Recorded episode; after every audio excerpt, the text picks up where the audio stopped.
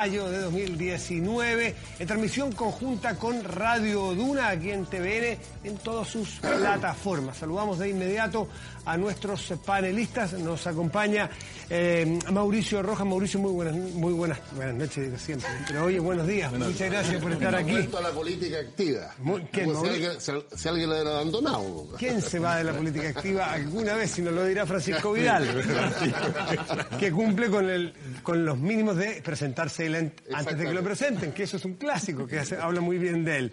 Eh, Gonzalo Miller, también muy buenos días, gracias por estar aquí. ¿Me lo salto o lo presento igual? Sáltamelo, vamos a Alberto, Mayol. Alberto Mayol, muy buenos días. Buenos ¿cómo le días? ¿qué tal?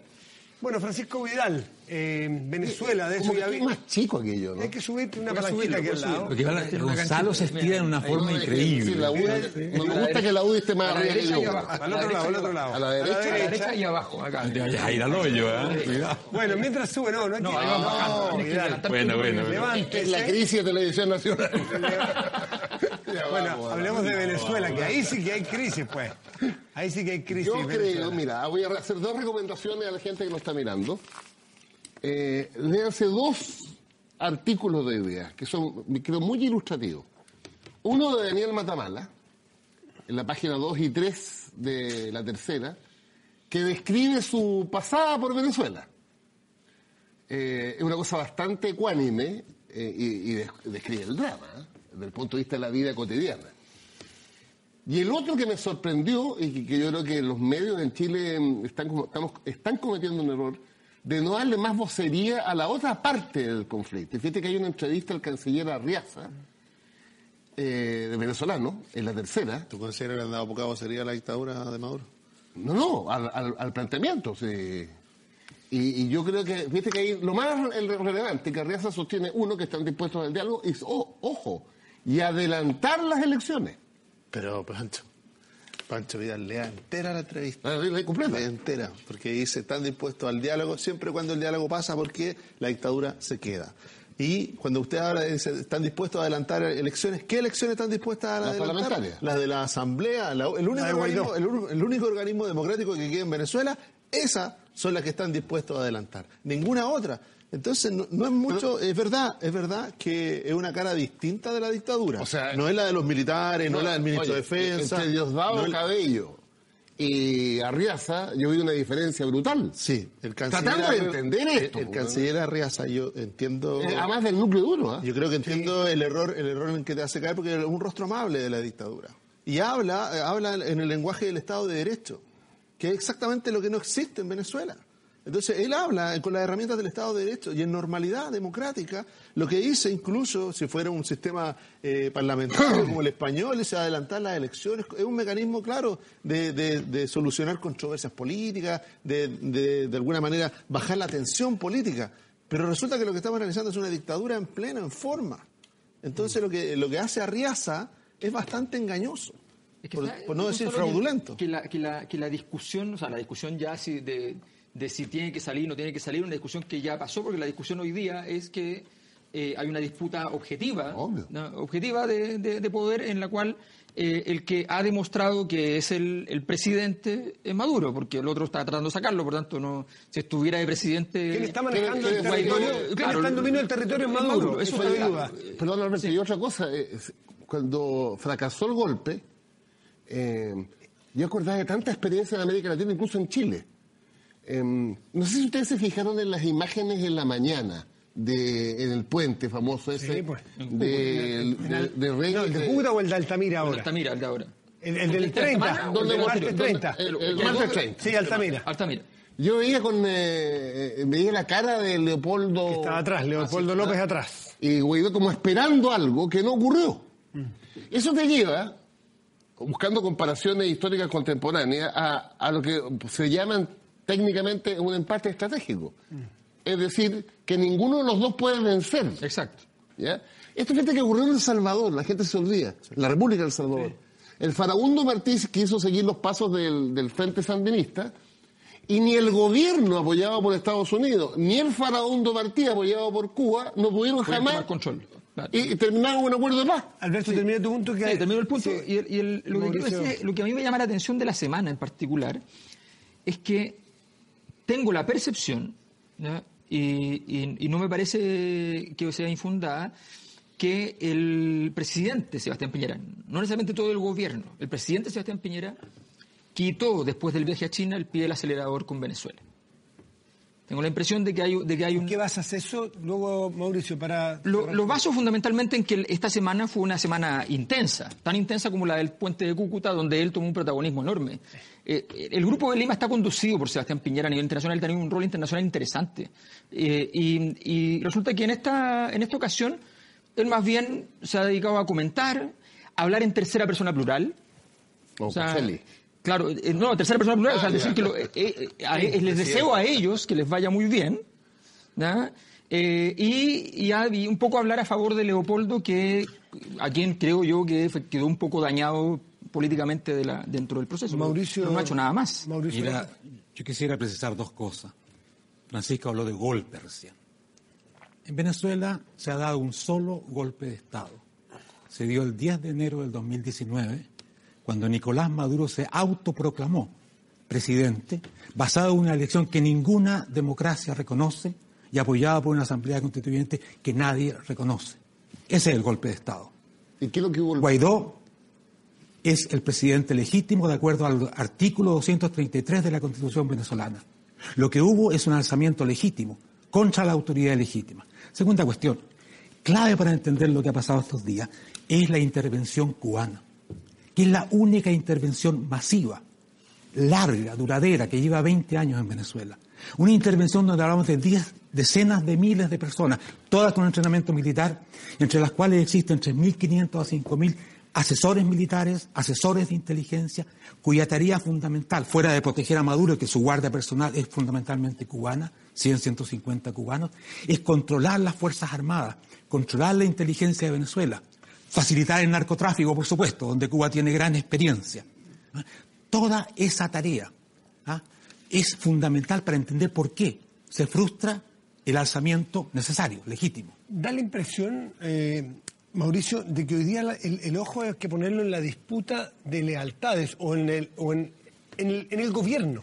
Si es que las Fuerzas Armadas están o no están, quién está, hasta cuándo están. No parece ser esto el gobierno de Maduro, sino más bien parece ser el, gobierno de Padrino López, el gobierno de Diosdado Cabello, de, de, de Tarek, que es el fiscal, de, de Arriaza. Es decir, parece más colegiado hoy día y tienen a Maduro porque todavía les es funcional o todavía les da garantías. Parece, Maduro estuvo muy desaparecido.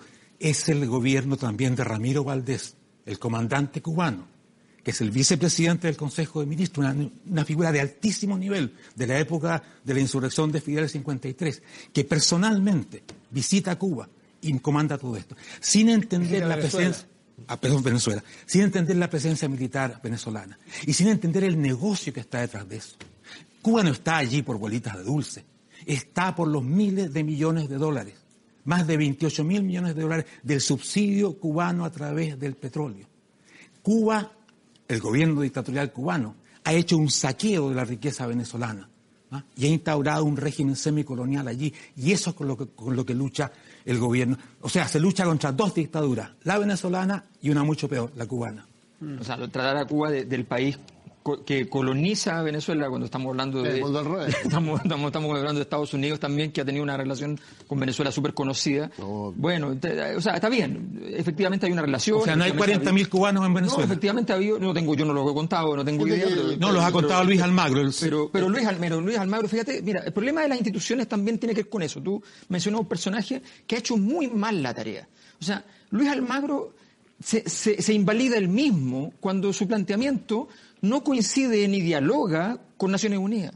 Sea, un organismo internacional, eh, regional, que no es capaz de, dialogar con Naciones Unidas. Bueno, eh, entonces, ¿cómo, cómo, cómo construimos los recursos políticos para que efectivamente esto se tenga una salida? Ese, ese es el punto. Eh, yo, yo insisto, a mí lo que me parece interesante hoy día es que efectivamente esto, efectivamente hay una, hay una situación de empate claro. que no hay forma de resolverla eh, y por tanto hay que buscar otra salida. O sea, esto no, porque además hoy día ya es evidente que nadie se va a atrever a hacer una, una jugada militar propiamente tal. Eso, eso yo creo que hay que darlo por, por descartado. Eh, y, y efectivamente, y esto entonces puede demorarse meses y meses y meses sin desarrollo. o sencillamente se, se toma un, un camino internacional donde se salvaguarden ciertas, ciertas medidas para poder llegar a, a un fenómeno electoral. Sí, mira, eh, más allá de entrar en la evaluación personal de, la- de las instituciones que han logrado intervenir mejor o peor respecto del drama que vive el pueblo venezolano, yo creo que cuando se dice no hay solución, yo no acepto esa, esa- esa conversación porque finalmente si uno tiene convicción democrática sabe que sí hay una solución. Cuando hay, cuando hay o, o empate o pseudo empate, me gustaría saber si hay un empate. Hay un empate de fuerza. Obvio. Eso es lo que hay. Que es lo que ¿ah? importa. Hay un empate de fuerza donde hay alguien por- que por un lado tiene la fuerza, la- la- la- eh, eh, las armas y, y el otro tiene la fuerza que social. le ocurrió en Chile. Y, y en eso, y en eso, Pancho Vidal, en eso, Pancho Vidal, yo digo que son las elecciones el mecanismo para resolverlo. Así es. Por eso que el presidente encargado Guaidó, que, que recibió inmediatamente el respaldo, el presidente estaba en China, el presidente Piñera, pero tuiteó inmediatamente que contaba con su respaldo lo que estaba haciendo. Lo que estaba haciendo es desobediencia civil, al más puro estilo. Si eso fue lo que hizo. No vimos un enfrentamiento armado el día martes 30. Por lo tanto, Pero una promesa frustrada leerlo de los en generales que se iban a dar vuelta durante no, el día, que no ocurrió. Falló el cálculo. Si uno, Lo si uno- reconoció Guaidó. si uno leyera como le- le- leyera igual, como estamos leyendo las elecciones en España, a Venezuela se equivocaría de medio en medio. ¿Por qué? Porque Venezuela es una dictadura. Y lo único que sostiene las dictaduras que es la fuerza, Bueno, la fuerza armada. doctorado. Y por lo tanto, y por lo tanto, Eso no en eso, en eso, Pancho Vidal, doctorados en sí, esto. han aprendido poco entonces, porque, No, porque yo- yo- yo respecto lo de Venezuela, que usted ha aprendido porque respecto, oye, la- la- porque la respecto voluntad de Venezuela, democrática. La voluntad democrática la UDI. Respecto de Venezuela, Pancho Vidal, lo que se espera es de todas las fuerzas democráticas. Si, si- si- si se llega tanto al absurdo de la distorsión que Leopoldo López y Juan Guaidó son dos socialistas venezolanos. Es el socialismo democrático en Venezuela. Son tus Dando, una pelea. ¿ah? Eh, porque no, no se queden con la propaganda, con la propaganda de la dictadura, ¿no es cierto? Dicen no, que es la derecha fascista, la derecha fascista. Son dos socialistas democráticos. Miembros de la Internacional Socialista en su Entonces, partido. eso es lo que están haciendo. Y lo que están haciendo, y lo que hicieron el martes 30 es desobediencia, Yo no tengo desobediencia problema civil. alguno y yo siempre he dicho que Venezuela, en mi opinión, tiene una democracia formal y una dictadura real. La, como, la democracia formal es porque tiene los, los cinco poderes, pero los cinco poderes están controlados por la misma orientación política. Es una dictadura desde el punto de vista práctico. Menos la Asamblea Legislativa, que es el único democrático. Por eso te digo. La lo, lo que quiero es, pensando en la gente que nos está mirando y escuchando, es, es como equilibrar más y no, no- no caer en la cosa fácil, ni de un lado ni de otro. Te voy a poner otro ejemplo. Yo creo que fue un golpe frustrado o una sublevación frustrada y me acordé de otra situación hecha en Chile, porque ocurrió en Chile. El 29 de junio del 73, el tanquetazo, Tanquetazo. lo, lo encuentro muy parecido. O sea, el Pablo Rodríguez de la época es como Leopoldo, se me olvida el apellido. López. Oye, por favor, ¿qué estás diciendo? No, escúchame, pues. Sí, sí, dilo, por favor, No, explícate. escúchame. El que en la noche del 29 de junio del 73, Pablo Rodríguez y los, eh, la dirección de Bacheletá se hubiera asilado en la Embajada de Ecuador ese día en la noche, significado que se frustró el golpe del 29 de junio del 73 en Chile.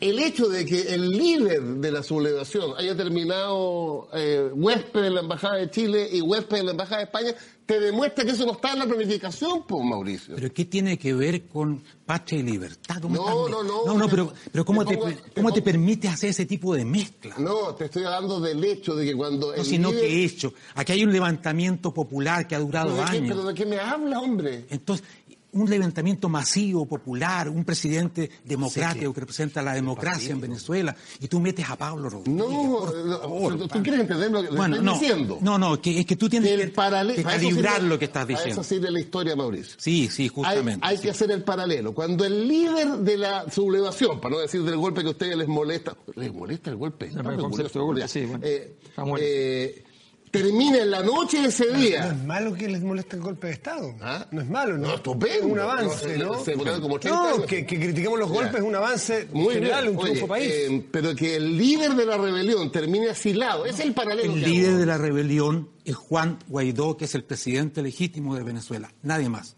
Y, Y- él no está asilado, él está perseguido.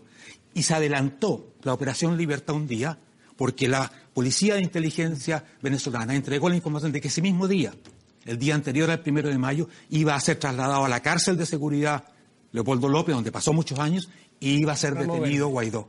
Por eso tuvo que adelantar la operación. perdón, y tiene que ver con que Figueres, que era el director del SEBIN, que es el Servicio Bolivariano de Inteligencia, de alguna manera permitió que en un cambio de guardia se liberara a, Leo- a Leopoldo López. Con lo cual probablemente se adelantó porque todo estaba planificado para el día siguiente, para el primero de mayo. Pero iban a estar todos presos. Y el 30 de abril, entonces hay este movimiento que parece ser que Pero fue que es muy normal, improvisado. es decir, que aquí se, se dan como, como noticias cosas que son muy normales del proceso de golpes. porque, porque los golpes tienen una fecha que se modifica a última hora. Y de hecho, el, el, el, el 11 de septiembre en Chile se, El del se, 14. se- que- claro, exacto, se discutió y de la noche anterior se estaba discutiendo todavía si era mañana. O sea, todavía estaba en juego. Eh, y, y de hecho probablemente no habría sido el 11 si no es porque el mismo Merino toma la decisión de tomarse Valparaíso e iniciar con ello el proceso. Eh, entonces, Ustedes entonces siguen con las analogías escandalosas. Pero ¿cuál es Ese fue un golpe de Estado.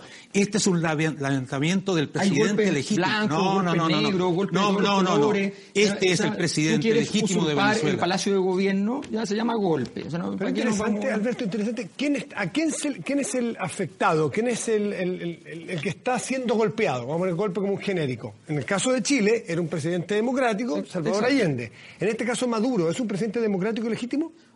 Él, él fue electo democráticamente, pero después devino efectivamente en una concentración de poderes arbitraria que no tiene... Entonces, o sea, ¿acaso que es una no elección democrática. Entonces, ¿acaso no es distinto que el No, golpe si no estoy Chile hablando de la un legitimidad del acto, estoy hablando simplemente de que no, no le pongamos otros nombres. Pero O sea, Alberto, hay Alberto, nombres mira. para que las cosas que son... son La elección de mayo del año pasado fue una elección democrática en Venezuela. Bueno, Por favor, dime. Lo, lo- lo que, pa- lo que pasó es muy simple. Yo no sé, yo no puedo evaluar si fue democrática. Lo que sí puedo decir ¿Cómo con no claridad. puedes evaluar? No, no puedo evaluarla, porque yo creo y que todas las democracias del mundo lo han evaluado. No, porque después resulta que los siguientes días no hubo un escándalo internacional para decir esto no puede ocurrir. No hubo ningún, no, Lamentable. No, hubo ningún escándalo. Sí hubo. No, hubo gente que dijo nos parece que la elección fue irregular y cosas, ¿cuál es pero, pero estamos hablando de que aquí hay un presidente en ejercicio.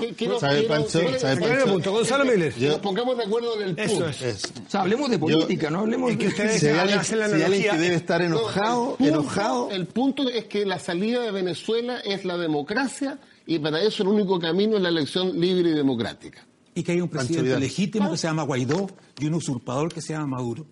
Pero y si que el levantamiento contra el usurpador es legítimo. ¿Sabe, Pancho, quién debe estar muy enojado co- contigo La Asamblea y Nacional, con hombre, ustedes ¿cómo sabe dos? eso? Es Isabel Allende.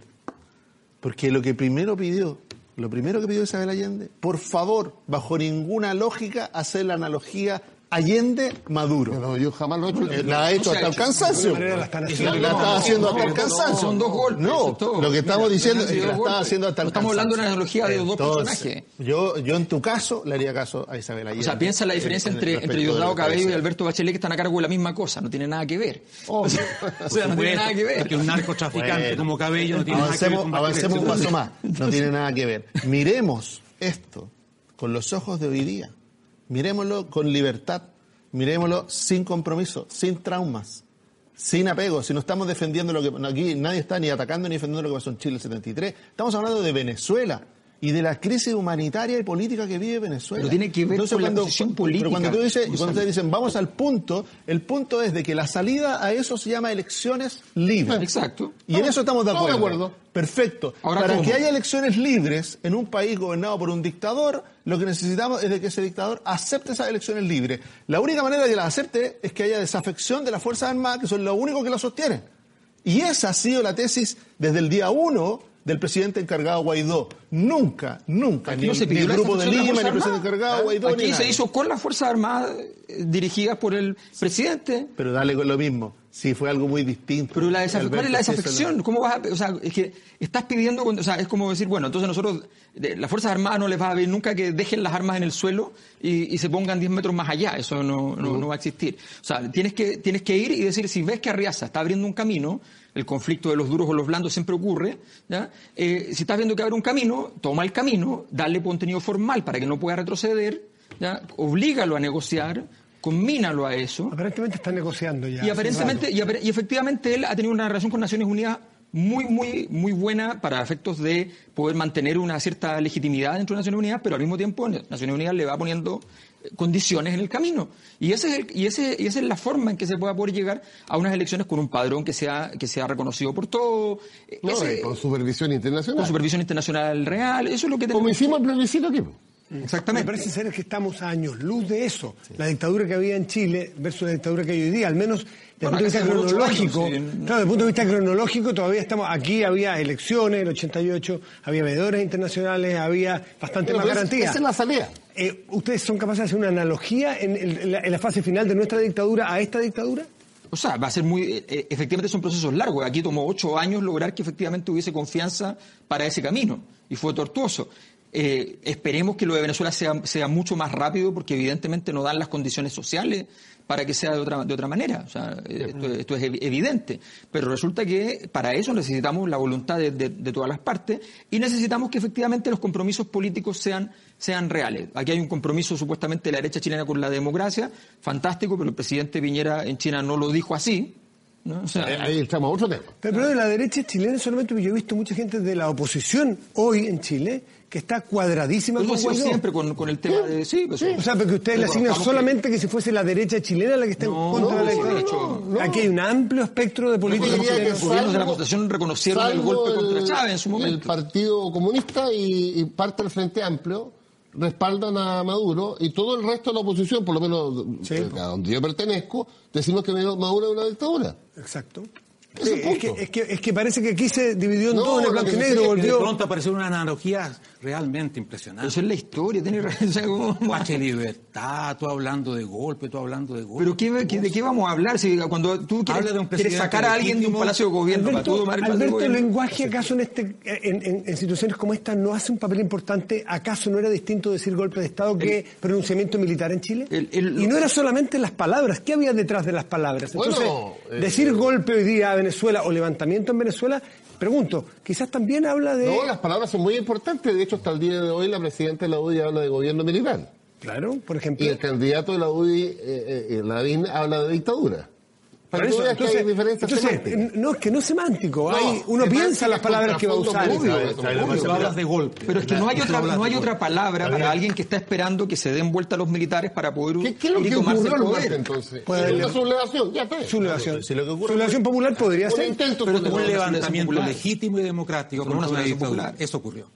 Y pacífico. O sea, si eso es lo que nos tiene sorprendidos. los que fue de- pacífico. Que es importante que cada uno utilice los términos que quiera utilizar para saber desde dónde se paran a mirar Aquí ha habido un ciclo de protestas y no ha habido una la sublevación popular es cuando la, el- la misma la misma plebe se quiere tomar efectivamente el palacio de gobierno y va en ese camino. Eh, con, con líderes normalmente que son coyunturales que no tienen un proceso de construcción política esto estamos hablando efectivamente de que ha habido manifestaciones ha habido eh, ha habido efectivamente concentraciones marchas en fin muy sistemáticamente por lado y lado habrá que señalarlo, por lado y lado, y que efectivamente en ese, en ese proceso hay, se, se manifiesta Mm. el conflicto. Pero decimos que esto es la sublevación popular que va a redundar en la salida de Maduro, Eh, la verdad es que no. Lo que estaban esperando es que se dieron vuelta los militares. Puede ocurrir, pero no ocurrió. A Estaban esperando Gonzalo, que se dieran vuelta los a militares. Gonzalo y a Mauricio. Tipo- uno tipo pudiera uno, esperar, o sea. dado el, el nivel de... porque hay hambre, No, el desastre hay total. desastre total, hay inflaciones de millones por ciento, hay desabastecimiento, hay falta de medicina, uno pudiera esperar que salieran efectivamente millones y millones de venezolanos a las calles. El propio Guaidó lo esperaba para ese 30.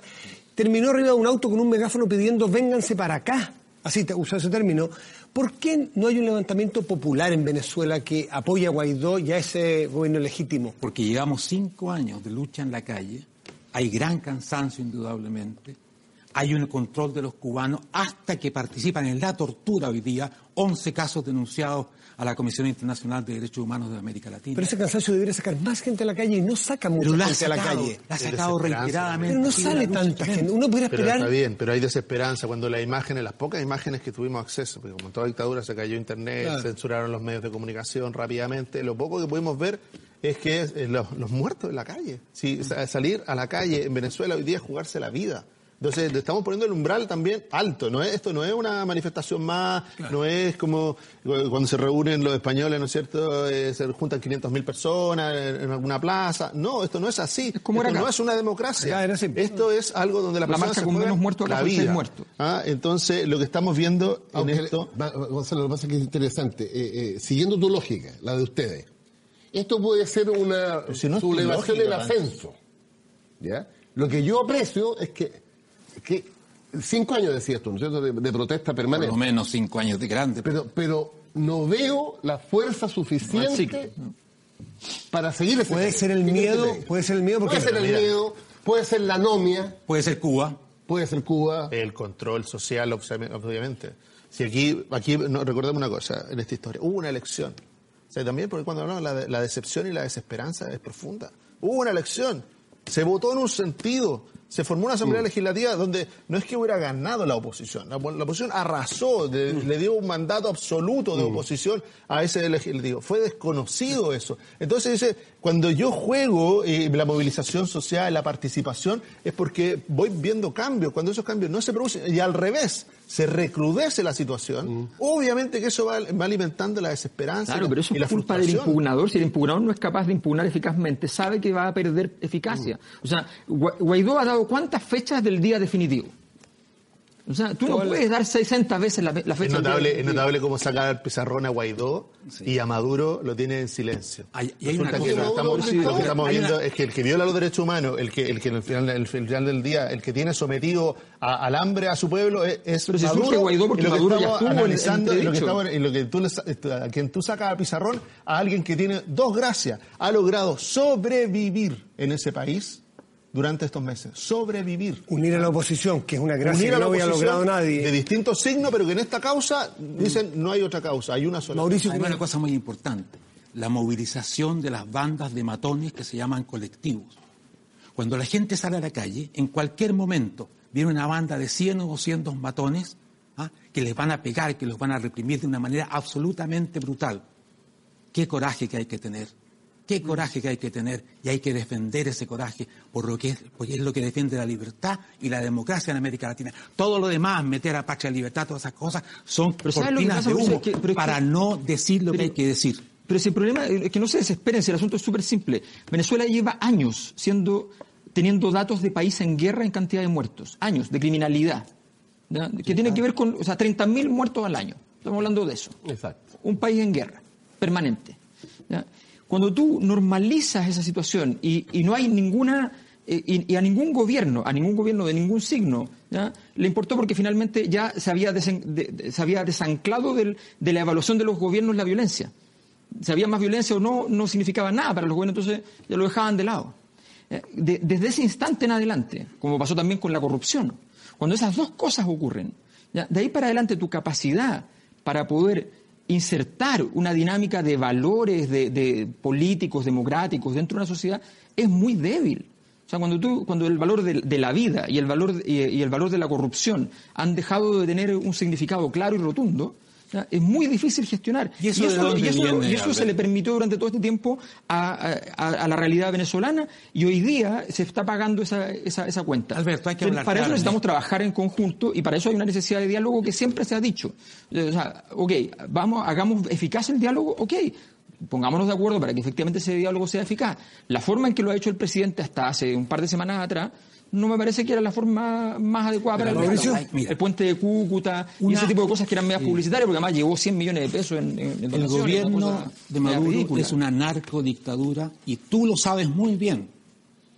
¿Por qué me dice que yo lo sé Diosdado, muy bien? ¿Por qué porque te informa, porque tú eres un, Pero- pero por tú eres un científico pero investigador, así que me imagino que lo sabes. Eso está en el fondo ¿Cómo, de cómo los- voy a Estamos saber si un, hablando, un gobierno de estamos hablando de una trama criminal en el gobierno. No estamos hablando de cualquier Hay gente que dice lo mismo de, Pinochet y yo no, esperaría, tengo cómo demostrarlo. yo o sea, esperaría que tú y Francisco dijeran claramente las cosas como son, pero al no decirlas me crean una duda muy grande. Pero, ¿qué, pero ¿qué es lo que, ¿cuál es el emplazamiento? De- Ustedes hablan de golpe, hablan de patria y libertad, que el emplazamiento es a decir claramente que hay un presidente legítimo, democráticamente legítimo en Venezuela, hay un usurpador, hay una dictadura, hay una intervención horrible de parte de Cuba, hay tortura, hay generales cubanos involucrados. Eso es lo que hay que decir, porque esa es la lucha del pueblo venezolano. Y porque esos son los elementos que hacen complejo el análisis. Y por eso cuando dice la desafección de un general venezolano que está vinculado al narcotráfico. Él dice, yo me puedo desafectar por un ra- ra- razonamiento político de que en realidad, mira, esto es una dictadura y tenemos que avanzar hacia una democracia. No, estoy capturado. Porque soy- en el fondo yo he transformado mi rol en un rol de delincuente. No tengo salida, de ahí no van a salir. Si es un país, usted que es especialista en historia, en historia militar, explíqueme, dos mil generales hay en Venezuela. Una locura. que que no, no es una locura, es una perversión, porque lo que se esconde detrás del nombramiento de cada general, nadie deja de ser general, nunca. ¿Qué significa eso? Que están cooptados. Que están cooptados, que hay algo que los tiene capturados, que hay mafias detrás de eso. Entonces, cuando dice, cuando la, la gente del gobierno, o sea, hay tantas señales, Pancho, que, que yo creo que, que es bueno de repente liberarse un poquito de, de- porque uno es lo que es y su circunstancia y su historia y, su, y, y- y su- y lo que vivió. Y es verdad. Y es muy difícil. Pero cuando miramos Venezuela, mirémoslo, yo por eso los, los invito a mirarla con, oso- con ojos limpios. Porque realmente eh, hay una parte de la izquierda que no está en esta mesa. Y yo en eso estoy convencido, no está en esta mesa. Pero, pero por eso es que, necesitamos un compromiso un poquito mayor, que sí defiende eso. Y lo que le va a pasar es que de lo que porque las dictaduras se terminan. Lo que vamos a conocer de eso, Ahora, no, Gonzalo- solo de, no, no solo de los delitos de lesa humanidad, Gonzalo, sino de lo la- que tiene que ver con narcotráfico, delincuencia. A la posición que tú defiendes, ¿le ayuda o le perjudica el que detrás esté John Bolton, Mike Pompeo, eh, con amenazas de, eh, de, qué sé yo, de intervención militar, con eh, in- in- tratando de meter la cuña como que han estado negociando? A otra escala que es la disputa Claro. estratégica Entonces, global. eso quizás no ayuda mucho Unidos, al entendimiento que Nesken de- polariza las cosas. Eh, cuando vino aquí el propio Pompeo y, y mete una Sí, cuña. por eso es bueno escucharlo a todos. A mí no me gusta cuando Pompeo eh, da la sensación de que él puede disponer de Venezuela. Exactamente. No me gusta. Por eso- Tampoco me gusta cuando Putin, Putin, lo hace. Tampoco me gusta cuando el gobierno chino lo hace. ¿Mm? ¿Ah? Eh, cuando- ah, ah, porque esa, esa es la realidad. Y, lo- y el que menos me gusta de todos, porque es el más real, porque China y Rusia están en un plano distinto. China no está alineado, ni Rusia están alineados políticamente Con el Maduro. petróleo. Son acreedores de Maduro y se comportan como acreedores. Es decir, van a estar ahí mientras crean que es posible cobrar sus acreencias. Nada más, ni un día más, ni un día menos. Y eso fue lo que le exigió Rusia. Ahora, usted se queda porque usted tiene que pagar lo que prometió. En cambio, Cuba, y aquí hay un elemento distinto, Cuba se sostiene en parte la dictadura cubana en función de Venezuela. Pero, hay una simbiosis ahí. es que, mira, hay una simbiosis de recursos, de petróleo. Entonces, si se cae la dictadura en Venezuela, eso tiene un golpe directo a la dictadura Ese- ese- cubana. ese- Y eso es lo que explica que haya la cantidad de miles de oficiales, porque no son doctores, no son enfermeras, Pero, Gonzalo, no, mira. son oficiales, especialmente de inteligencia, que están en Venezuela. Ese análisis hace dos meses yo creo que lo, lo suscribo, pero hay una cosa que ha pasado que es interesante. Eh, el mismo Guaidó en una entrevista con la televisión rusa dijo en un momento determinado, dijo, a ustedes lo están estafando porque están cobrando esto, qué sé yo, y trató de hacer un acercamiento. Y yo creo que en ese momento efectivamente se le dieron el espacio en la televisión rusa, que no es broma, ¿ya? Eh, es porque efectivamente había posibilidades de un diálogo. Pero tanto Rusia como China han cambiado, a mi juicio, la, la mirada del mero acreedor que dice, oye, yo invertí 40 mil millones de dólares hace tres meses, ¿dónde están? ¿Ya? O sea, eh, Mm. Rusia ha ido más es- lejos, tiene No es solo el rol de síndico de quiebre. Porque Rusia puso- Sino que Es hay yo creo que es la respuesta armada. yo creo que efectivamente hay una cosa que es distinta. De repente se dieron cuenta de que, y los chinos tomaron una, una, una postura que no es muy habitual en China, que es empezar a jugar el juego geopolítico. Los chinos no hacen eso. Y, y Pompeo, cuando viene a Chile y se, y se mete y dice muchas cosas que son inhabituales en el mundo diplomático, es porque la inteligencia le dice, la inteligencia de Estados Unidos le dice, no, aquí hay un tema que China está haciendo más de lo que parece. Y está haciéndolo también con Chile, le dice, porque viene a Chile a decirlo. Y dice en Chile entonces las cosas que dice y le contesta el embajador. Un embajador chino que contesta una, cosa, día- a las dos horas. una cosa muy rara. Muy rápido. y le dice una frase fantástica. Muy- muy- muy confuciana. El Pom- Pompeo ha puesto su cuerpo en el siglo XXI, pero su cerebro sigue en el siglo XX. Yo creo que en el Tiene- 19. Y tiene dos pero eso tiene dos lecturas. Sí, claro. La segunda lectura es que no es solamente anacrónico, le está diciendo siglo XXI es China. Y todos los países van a empezar a mirar a China con otros ojos, como, como, era, como era antes. Bueno, nuestro presidente ya lo está mirando con otro ojo. Entonces yo creo que eso es lo que le está diciendo. Le está diciendo, ojo, que es normal lo que está pasando y que socios importantes de ustedes se empiecen a mirar para otro lado. Mi impresión es que esto en, en Venezuela tiene algo bastante que ver, la permanencia de Maduro, con lo que está haciendo China. Pues buen punto el tuyo. Yo creo que parte de, de- de que el mundo progresista de izquierda en Le Chile duele mucho. no esté así, pero con convicción, es que hay detrás de ¿ah? Claro. Pompeo, Kissinger, Trump, Nixon, Y 50 democracias. 60. 60. creo. 60 ahora. Muchachos, vamos a seguir hablando sobre el tema de Venezuela porque va a estar pronto aquí en esta mesa la diputada Carmen Hertz, eh, diputada del Partido Comunista, que sin duda va a aportar una visión distinta, un matiz a lo que hemos estado conversando. Veamos esta nota y también vamos a seguir ¿Y a- sobre a qué tema otros temas de la actualidad. Usted espere ahí tranquilo. Yo estoy ansioso. Eh, Lo veo.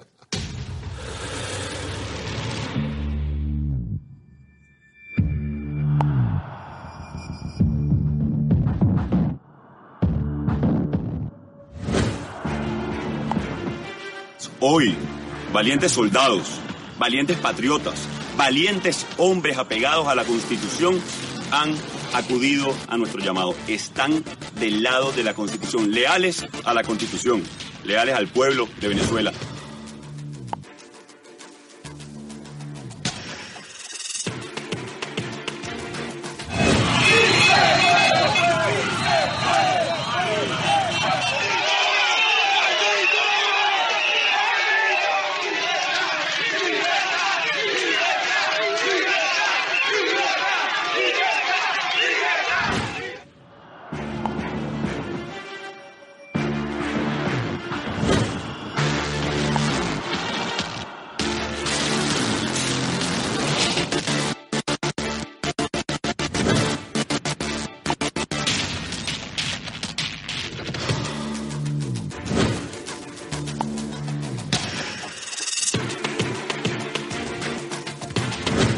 La noticia de que estaba tomada la base militar de la Carlota.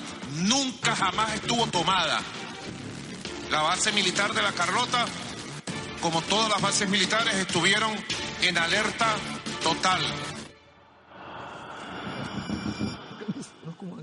Entonces nos cambiamos de tema a otros que han esta semana dado mucho que hablar y tiene que ver con la gira. Ustedes algo esbozaron de la gira del presidente de la República a China, que pensamos, a propósito de Pompeo, que íbamos a hablar mucho de Huawei, íbamos a hablar de los chinos, de la tecnología y terminamos hablando De los de, los, pasajes. de los pasajes, de las estadías y de los hijos del presidente. No. Eh, bueno, eso es un daño que gobierno... tiene dudas, fíjate, que fue un- una insensatez, una imprudencia. Es evidente eso.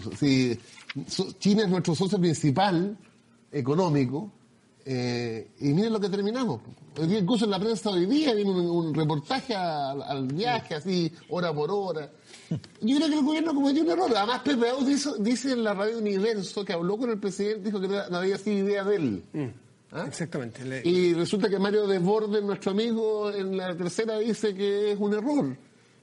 Y, y tanto es así que me, me Pero- parece pero el prudente que el es- presidente diga, sabe que vamos Pero yo a- creo que no es un error. Es que ese es el punto. A ver. A ver. O sea, el, el- yo creo que la derecha en general siente que es un error, pero el presidente Piñera eh, muchas veces hace cosas así, que toma la decisión solo.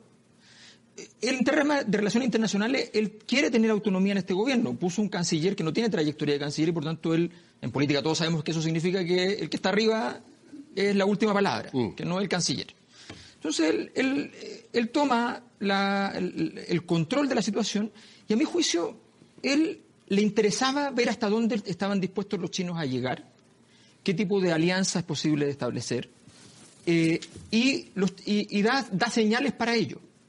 O sea, una señal muy potente cuando tú llevas a tu familia, no los niños, porque es distinto llevar hijos de 5 años, Sí. a, a llevar ni- niños grandes que quieren hacer negocio. Eh, ¿Tú crees que el presidente Piñera llevó a sus hijos a hacer negocio? no, no, no, que ellos quieren. O sea, ellos están buscando cómo hacer negocio en general y qué sé yo. Y están tratando probablemente de conocer lo que pasa en China. No digo que van a hacer transacciones colusivas. No estoy insinuando algo al respecto. Estoy diciendo simplemente que ellos están interesados en entender para dónde van las tecnologías, están interesados en, en saber lo que está O sea, pasando. sacar una ventaja del viaje del comprender padre. una Eso es lo que estás diciendo. y qué sé yo. Claro, porque, porque eso no son, no son los, insisto, no son, no son los, los niños que van No es un acompañando mero acompañamiento al padre. Exacto. No es un viaje familiar. No es un viaje familiar. Eh, Entonces, y evidentemente me, me parece, pero él da una señal cuando va con su hijo ya grandes, Eh, Tú tenías esa lectura. le da una señal a, a lo- a los chinos, que los chinos leerán bien, en política se lee bien, de que efectivamente él quiere mostrar que quiere establecer una relación más profunda, más permanente con el gobierno chino. Y además da la señal más importante de todas, le dice, tienen derecho a tener el gobierno que tienen, que es lo único que los chinos piden para poder seguir De- conversando, Desde siempre. desde siempre. Entonces, da Pero yo tengo un matiz que diría Ignacio Ay, Walker. Por favor. diría Ignacio Walker. No, yo creo que no. no Diría la no. familia Walker. La familia Walker. Francisco la sabe todas para meterse en la conversa. No, no, lo que pasa es que no, yo creo que fue una estupidez, no. No, no, no me imagino. No fue tan pensado. No me imagino que el presidente. Astucia, dice Alberto Mayol, estupidez, Yo dice Francisco. Vidal. ¿Cómo lo catalogan ustedes? Yo creo que es un error político. Yo creo que de la E a la R. Un error político.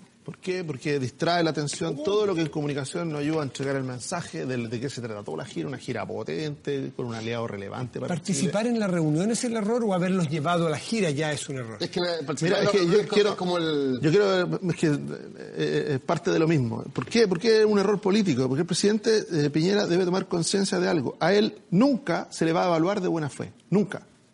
Algo que para otros quizás se le hubiera permitido decirle, mira, en realidad fueron sus hijos. Nunca se le va a evaluar de buena fe. Siempre va a ser la segunda y la tercera derivada. ¿ah? Eh, va a ser, mire, no, porque estuvieron ahí, no vaya a hacer cosas que vayan a hacer algo después y en algún momento hagan algo y se beneficien de eso. A Bachelet no se le evalúa. Absolutamente. No se le evalúa. Y en eso, yo creo que tiene que, tiene, tiene que tomar conciencia, tiene que tomar conciencia, Pancho Vidal, de eso. Por eso de que toda, todo es, eh, decisión que tome finalmente puede dejar un flanco. Mm. Es tomar esa conciencia, lo que uno espera del presidente Pero, Piñera una de aquí pregunta para hacia ti, una pregunta. ¿Por qué pero para, qué terminar, yo, y viene- te acepto la pregunta perfecta, pero para terminar el punto. Aquí, en el fondo, cuando se da un viaje a China, un viaje muy relevante para Chile. ¿ah? Recordemos, primer socio comercial, gran Y por parte, lejos. Ah, 33%.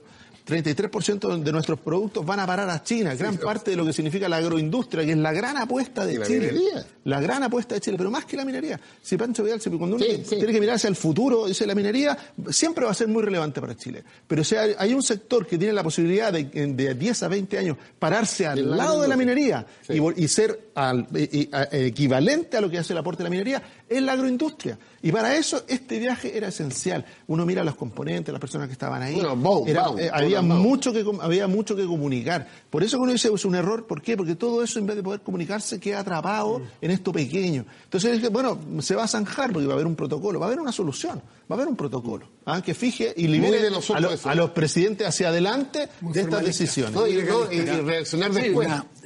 Sí, algunas cosas. Una afirmación de Alberto que, que es grave.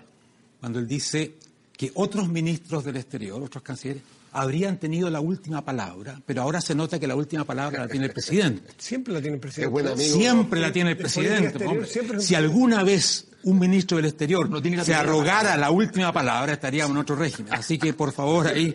Segundo, la reunión que se sostuvo con Huawei es muy importante porque es una demarcación de Chile de su independencia respecto a Estados Unidos. Frente a la prepotencia de Pompeo. A, la- a la- a los días de la venida de Pompeo se hace una reunión así. Eso hay Bien. que destacarlo porque fue muy No, importante. bien, bien. De hecho, solo, un detalle, sí. Mauricio. El presidente no se reúne en Beijing con, eh, con Huawei. Viaja dos horas y media a esa reunión, Sí, a Shenzhen, claro. al Silicon Valley chino. Entonces, decirle, bueno, es ahí una señal muy potente de la independencia de Chile frente a Estados Unidos, pero también respecto de No se reunió solo con Huawei, no fue a la planta, que era lo que originalmente se había esbozado. El gobierno nunca No, lo dijo, quedó claro justo. que Mr. Pompeo se tuvo que devolver. Es que Pompeo obligó al gobierno de Chile Oh. probablemente a hacerle una, un Pro- gesto probablemente, a Huawei. y, y muy bien que lo haya hecho. Tercero, tomarse en serio esta discusión es justamente apuntar a un protocolo. Vamos a normar esta cuestión, porque no ha estado bien clara la cosa. Por lo tanto, uno puede indignarse acá, indignarse allá, decir que sí, que sí. No, pero la forma seria de encarar esto es la que el presidente justamente ha tenido. Alberto dijo, que, Alberto dijo que era astucia lo de Piñera, tú dijiste que era una estupidez, tú dijiste que era un error. No, ¿Cómo, lo a los hijos. ¿Cómo lo cataloga usted, señor Rojas? Mira, yo, lo- yo lo catalogo como una o lo catalogo como una forma de relación con la familia. La vida de los presidentes es tremendamente exigente. ¿ah? El ir con un hijo o con dos hijos es parte muy importante porque el presidente dialoga los fines de semana con sus hijos, los tiene ahí presentes.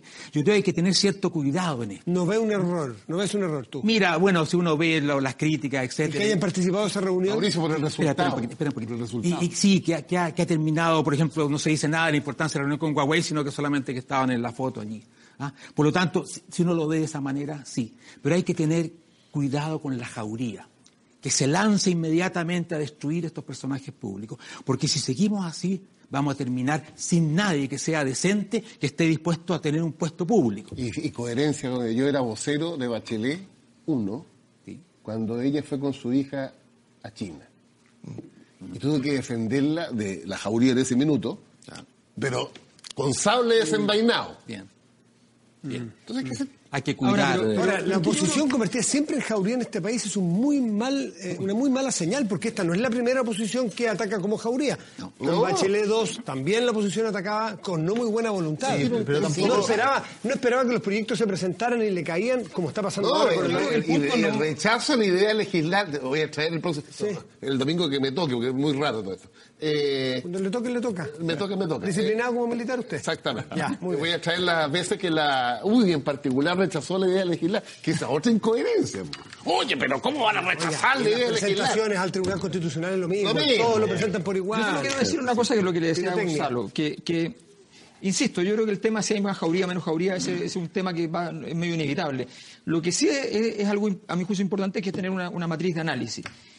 Que el señor Pompeo haya llegado a Chile histérico Pero, por la visita a Huawei, a los Trump. ¿ya? histérico. Eh, a, a mi juicio no, no es casual. O sea, él, él tiene que haber tenido información eh, o de inteligencia o sencillamente pública suficientemente grave para los intereses de Estados Unidos respecto a lo que está haciendo Chile. Que lo leen como una quitada. Pero el tema no es cómo actúa el gobierno de Trump, es cómo actúa el gobierno de No, Chile. no, ¿Qué te parece? ¿Cómo actúa no. el gobierno de Chile? Lo que, lo- no, a mí lo que me parece interesante, la pregunta es súper simple para mí. Si China estableció una relación más intensa, mucho más intensa de lo que, de lo que, de lo que venía haciendo, que ya es bastante, con Chile, eh, y, y se llegaron a acuerdos políticos importantes, ¿ya? van a haber exigencias puestas sobre la mesa. A mi juicio, si el presidente Piñera le pidieron que fuera menos activa, por ejemplo, en el tema de Venezuela, Puede ser que una señal. que es una, señal. Y yo creo que hay que mirar que desde Pero eso entonces es- eso a la es- fecha el de- presidente Piñera ha sido mucho menos. Esto no, ha sido Cúcuta. eso. No ha sido O sea, tan que- es que no se sostiene, se sobre datos. Apenas, favor, apenas el presidente mira Guaidó, Cúcuta y apenas, mira lo del martes. estando el presidente en Venezuela, ¿ah? apenas, apenas Guaidó el martes 30, Tuiteó, ya, ok.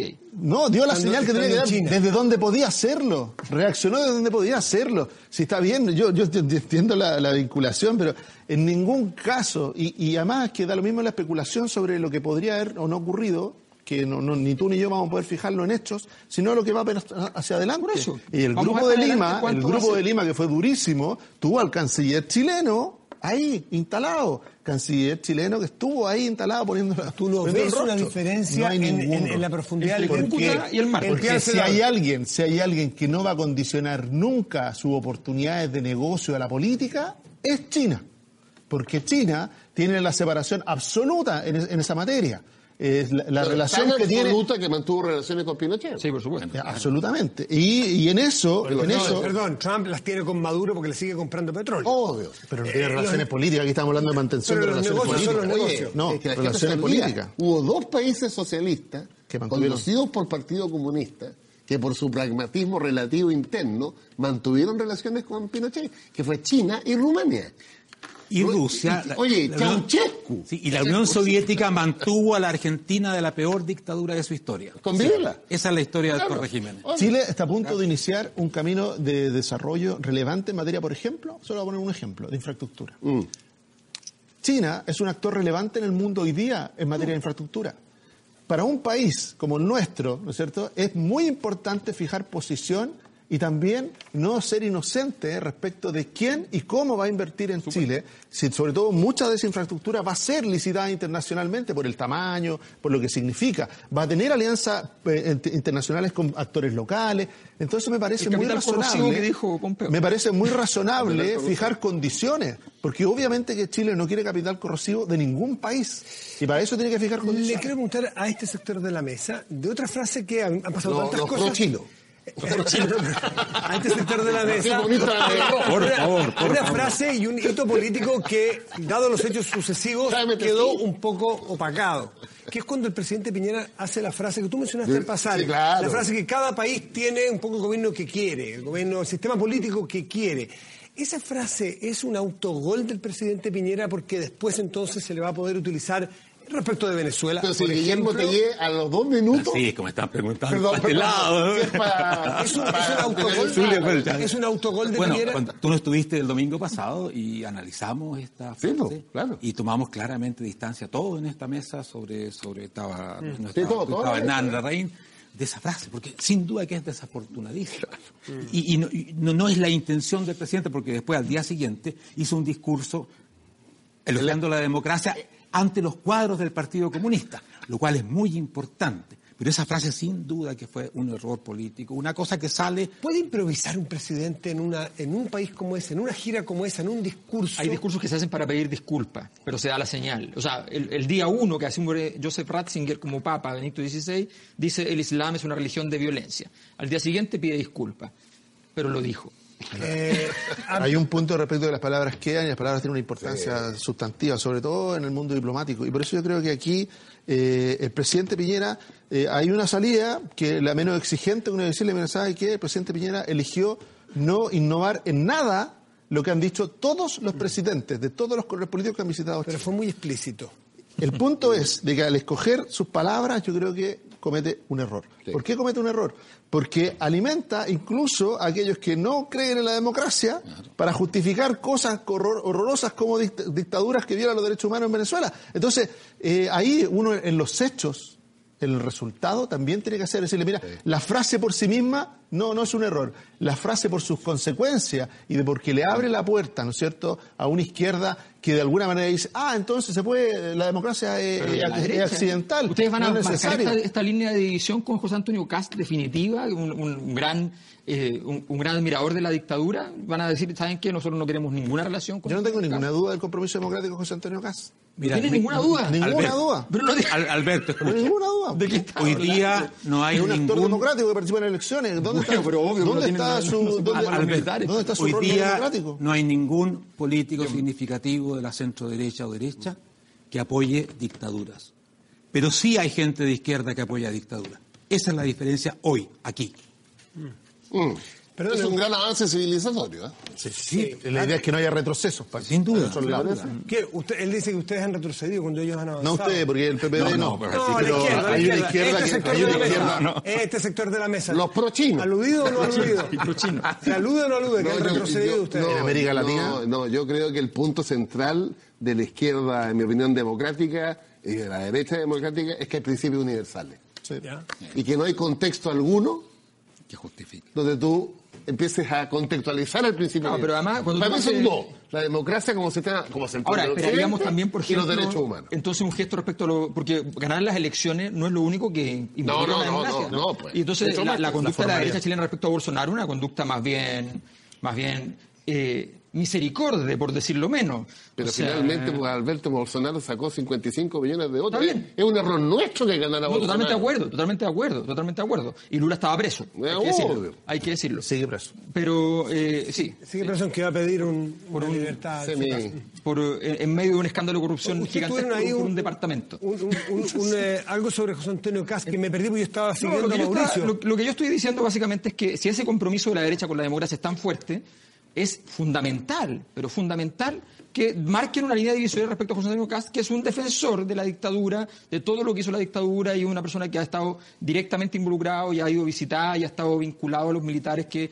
siguen reivindicando las violaciones a los derechos humanos como si no fueran aquellos. Pero para ser justo, Entonces- Alberto, yo leí a Kass diciendo que él rechaza toda violación a los derechos humanos ocurrida en dictadura. Y lo dijo aquí en este programa. Sí, pero, Frente a pero- pero tú- tienes que, pues que poner, ya, pero es que lo sé que si nos quedamos solo con las palabras y no con los hechos, con los actos, es Pero muy si lo- así lo ha hecho, y si nos quedamos con las palabras, entonces digamos algo sobre Bolsonaro, que Bolsonaro las cosas que ha dicho son más bien Brutales. espantosas y brutales. Sí, pero la diferencia de tú lo quieres jugar por lo que ha dicho, que, que tienes derecho a jugarlo políticamente, pero es de harto distinto a lo que está pasando en Venezuela.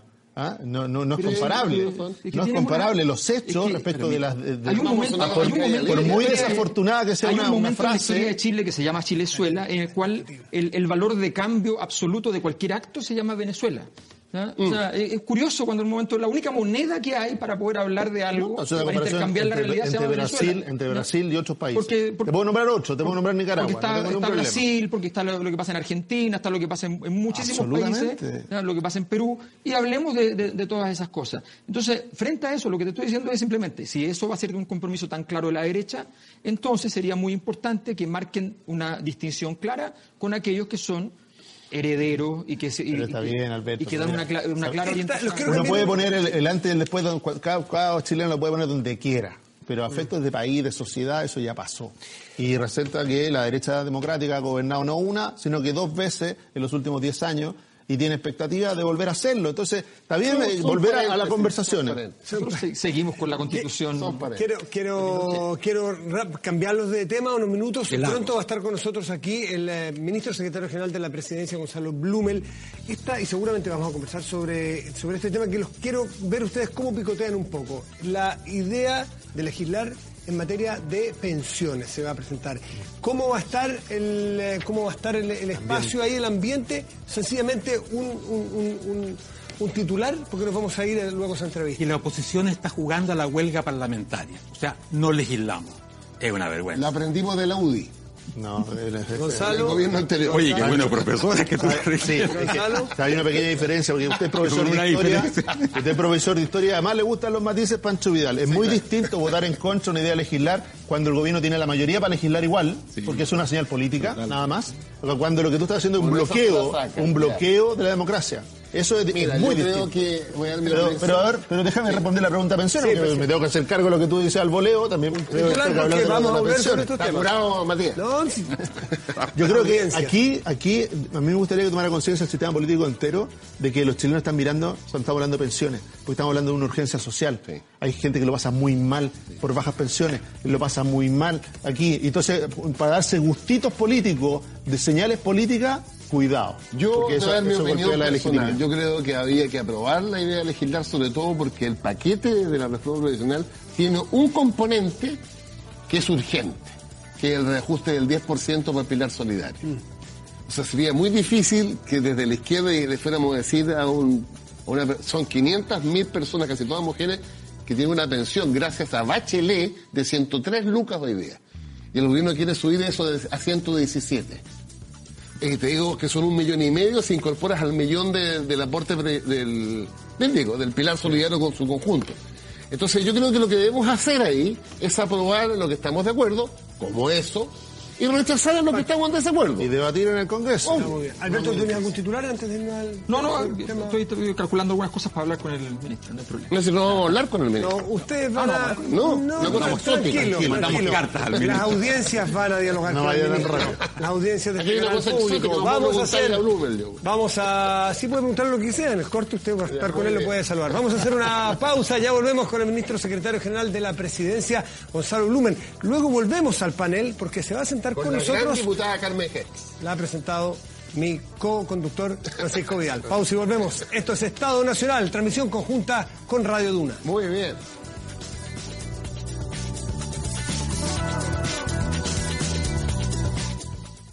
Y estamos de vuelta aquí en Estado Nacional, transmisión conjunta entre TVN, Canal 24 y Radio Duna. Y presento a mis compañeros, Patricia Venegas. Matías del Muchísimas gracias, Rodrigo Álvarez, también muchísimas gracias Don por Matías, estar ¿qué aquí. tal? Muy Buenos buenos días.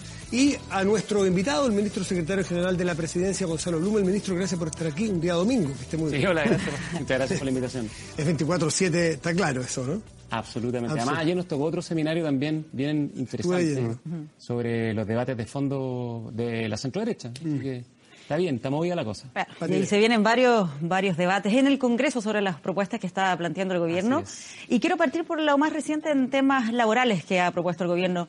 Eh, por un lado, se dice que esto va a permitir darle al trabajador más opciones para distribuir su jornada laboral.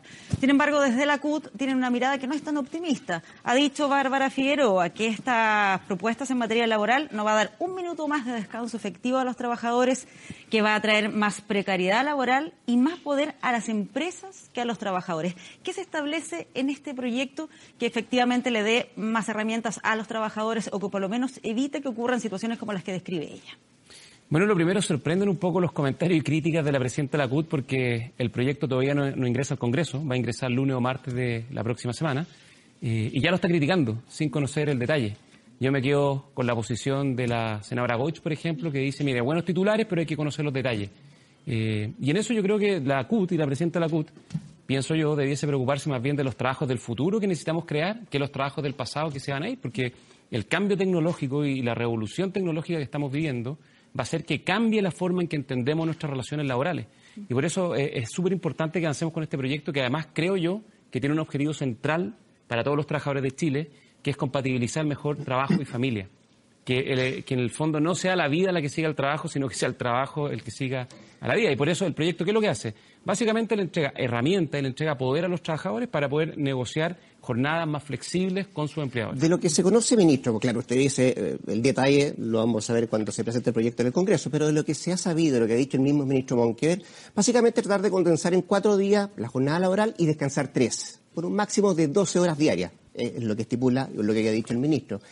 Mi pregunta, mm, ministro, tiene que ver con eh, cuatro días de trabajo con 12 horas diarias. Si uno le suma esto, además, el traslado de la gente desde el trabajo a la casa y de la casa al trabajo, son en promedio dos horas diarias. Eh, ¿Eso se puede traducir en calidad de vida? Como primera cosa. Y segundo, el contensar en cuatro días todas las horas de trabajo ¿Significa mayor productividad? Mira, lo primero, los códigos, o los, perdón, los pactos de adaptabilidad ya están en el Código del Trabajo, ¿Sí? eh, pero solo se pueden eh, normar o regular a través de los sindicatos. Y el problema que tiene eso es que en Chile solo el 20% de los trabajadores está sindicalizado, el 80% no está en sindicatos. Y además para validarlo se requiere un 30% de representatividad. En la minería pasa algo así, ¿no? Por ejemplo, por lo tanto, en la práctica eso no se aplica.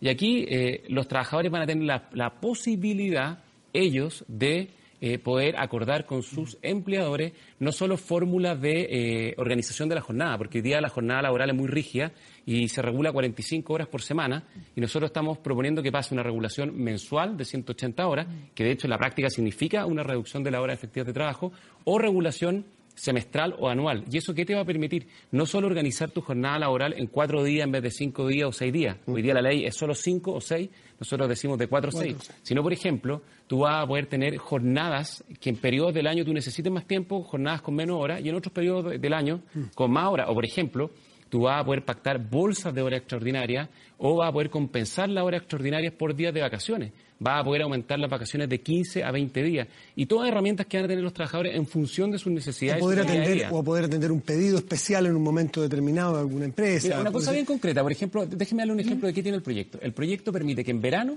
eh, los trabajadores puedan, en vez de tomar días de vacaciones, usar mecanismos de teletrabajo o trabajo a distancia eh, y compensar el resto durante el año. Por lo tanto, eso va a permitir más vacaciones efectivas y eso es más descanso. ¿Y cuál es la gracia de este mecanismo? Es que se adapta a la, a la realidad, primero, de cada sector, eh, de, de, la industria, del mercado laboral, pero además la realidad de cada trabajador. Porque la realidad de cada trabajador es muy distinta. Por lo tanto, confiemos también en que los trabajadores, las trabajadoras y con una dirección del trabajo fuerte fiscalizando, van a poder tomar las mejores decisiones en función de una perspectiva súper práctica, ¿de qué manera se puede establecer en este proyecto que efectivamente el trabajador pueda llegar a este acuerdo con el empleador y que no sean estos horarios o esta distribución de horas algo impuesto por el empleador? Bueno, lo que pasa es que eso es pensar con la lógica muy del del siglo XX, digamos, esta lógica confrontacional entre los trabajadores y los empleadores, que por cierto yo no digo que no pase hoy día. O sea, pero, lo vimos en este reportaje de Iván Núñez de una manera súper dramática, yo no, por ejemplo, más yo no digo que no pase, pero donde ahí los trabajadores no se atrevían a denunciar esos hechos por supuesto, tan lo, terribles lo digo, por no perder el trabajo. Patricia, lo que yo digo es que también démosle herramienta a los trabajadores y a los empleadores para que tengan mecanismos que sean colaborativos, porque el mundo moderno Mm. es colaborativo. Y en, y en segundo lugar, déjenme agregar algo, este es el segundo de los tres grandes proyectos de la reforma que nosotros llamamos la modernización laboral. El primero ya se presentó hace algunas semanas, tiene que ver con modernizar el sistema de capacitación en Chile, que es fundamental para poder adaptarnos a los trabajos del siglo XXI. El segundo es el que concilia trabajo y vida familiar. Y el tercero que vamos a ingresar en un par de semanas más, lo que hace precisamente es fortalecer la dirección del trabajo, para, lo que, para que lo que tú estás señalando, en definitiva, no sea un riesgo y que tengamos también una institucionalidad laboral que sancione los abusos, que obviamente tienen que ser sancionados muy fuertemente. Hay una frase hoy en el diario de David Bravo, que es un prestigioso economista, que es muy dedicado al tema de pensiones, en fin, de, que, que, no es un tipo particularmente de este gobierno, ni mucho menos su sensibilidad. Dice, dejémonos de infantilizar al trabajador. Es decir, démosle posibilidades de que ellos también negocien por su cuenta. Pero también es cierto que en el trabajo más básico, en la capa más básica donde requiere menos preparación el trabajador, los niveles de asimetría son bien evidentes, ¿no es cierto? Donde yo puedo ser algo más, bien brutal, pero más intercambiable. Es decir, el, el, el, empleador, donde su empleado le dice vamos a flexibilizarlo de tal y tal forma, y el empleado puede decirle, mire, a mí no me gusta. Y cuando tú eres más intercambiable que un ingeniero de la NASA, porque eso es así de brutal, entonces, ¿cómo se va a, a proteger al trabajador de esos puestos de trabajo más intercambiables, más vulnerables, a que puedan tener simetría al momento de negociar estas deseables flexibilizaciones, creo yo? A lo primero yo creo que mirar el siglo XXI con esta lógica de compatibilizar mejor la vida familiar y el trabajo es fundamental. ¿Y sabes por qué? Porque hoy día además tenemos eh, un mundo que en materia laboral ha cambiado. Ya no es como el siglo XX donde los hombres trabajaban y las mujeres están en la casa. Hoy día hay corresponsabilidad y todos tenemos que hacernos cargo de las responsabilidades laborales y familiares. Por ejemplo, las responsabilidades escolares de poder ir a las reuniones en los colegios. Por ejemplo, tener que eh, asumir distintas ¿Cómo puede que un, se- un obrero más, más de trabajo menos eso. calificado, más básico, de segundo- salario mínimo? eh, ¿Cómo puede tener esas posibilidades Por de eso, lo segundo- decir, jefe, voy a ir a la, a la- a la reunión escolar, voy a quedarme en el teletrabajo, fíjese que me gusta negociar con usted mano a mano? No hay simetría en esos cargos. ¿Cómo, cómo se puede pre- proveer de esa simetría? Bueno, lo segundo, Matías, Mm. es que si uno mira los estudios que hay de relaciones laborales en Chile, la ENCLA, por ejemplo, muestra que en general no es la polarización y el conflicto la regla general en el mundo de las empresas. Mm. Los reclamos tienen que ver más bien con los sueldos que son, no son, eh, que son bajos que no son lo suficientemente altos, o tiene que ver con la falta de flexibilidad. Y eso es lo que hace el proyecto. Eh, y por lo mismo lo que tenemos que hacer es procurar entregar estas herramientas con una institucionalidad laboral que cautele y protege los derechos de los trabajadores. Por eso, reitero, el tercer proyecto de la modernización laboral que vamos a ingresar en algunas semanas más tiene que ver precisamente con fortalecer la dirección del trabajo. Fíjate tú que quienes han salido a respaldar este proyecto. Tú mencionaste, por ejemplo, a David Bravo, que es más bien de sensibilidad opositora al gobierno históricamente. Yo no conozco por quién vota, pero, No, está bien, pero pero es más bien entiende. cercano a lo que uno diría era la concertación. Andrea Repeto. Andrea Repeto, que es más bien vinculada a la izquierda. Joe Ramos, que es un economista muy prestigioso, también vinculado al mundo de la concertación. Por lo tanto, en eso, el llamado a la oposición y en particular a los sectores de, de izquierda, del Frente Amplio, del Partido Socialista, es que abandonen esta actitud permanentemente eh, crítica eh, o criticona más bien eh, y permanentemente obstructiva de que antes de leerse los proyectos, que es una cuestión increíble, ya están despotricando y diciendo que todo es malo y que nada funciona. Porque además yo les quiero decir algo. Este proyecto, al igual que, fíjese usted lo que ha pasado la última semana, súper importante. Presentamos esta semana la modernización laboral.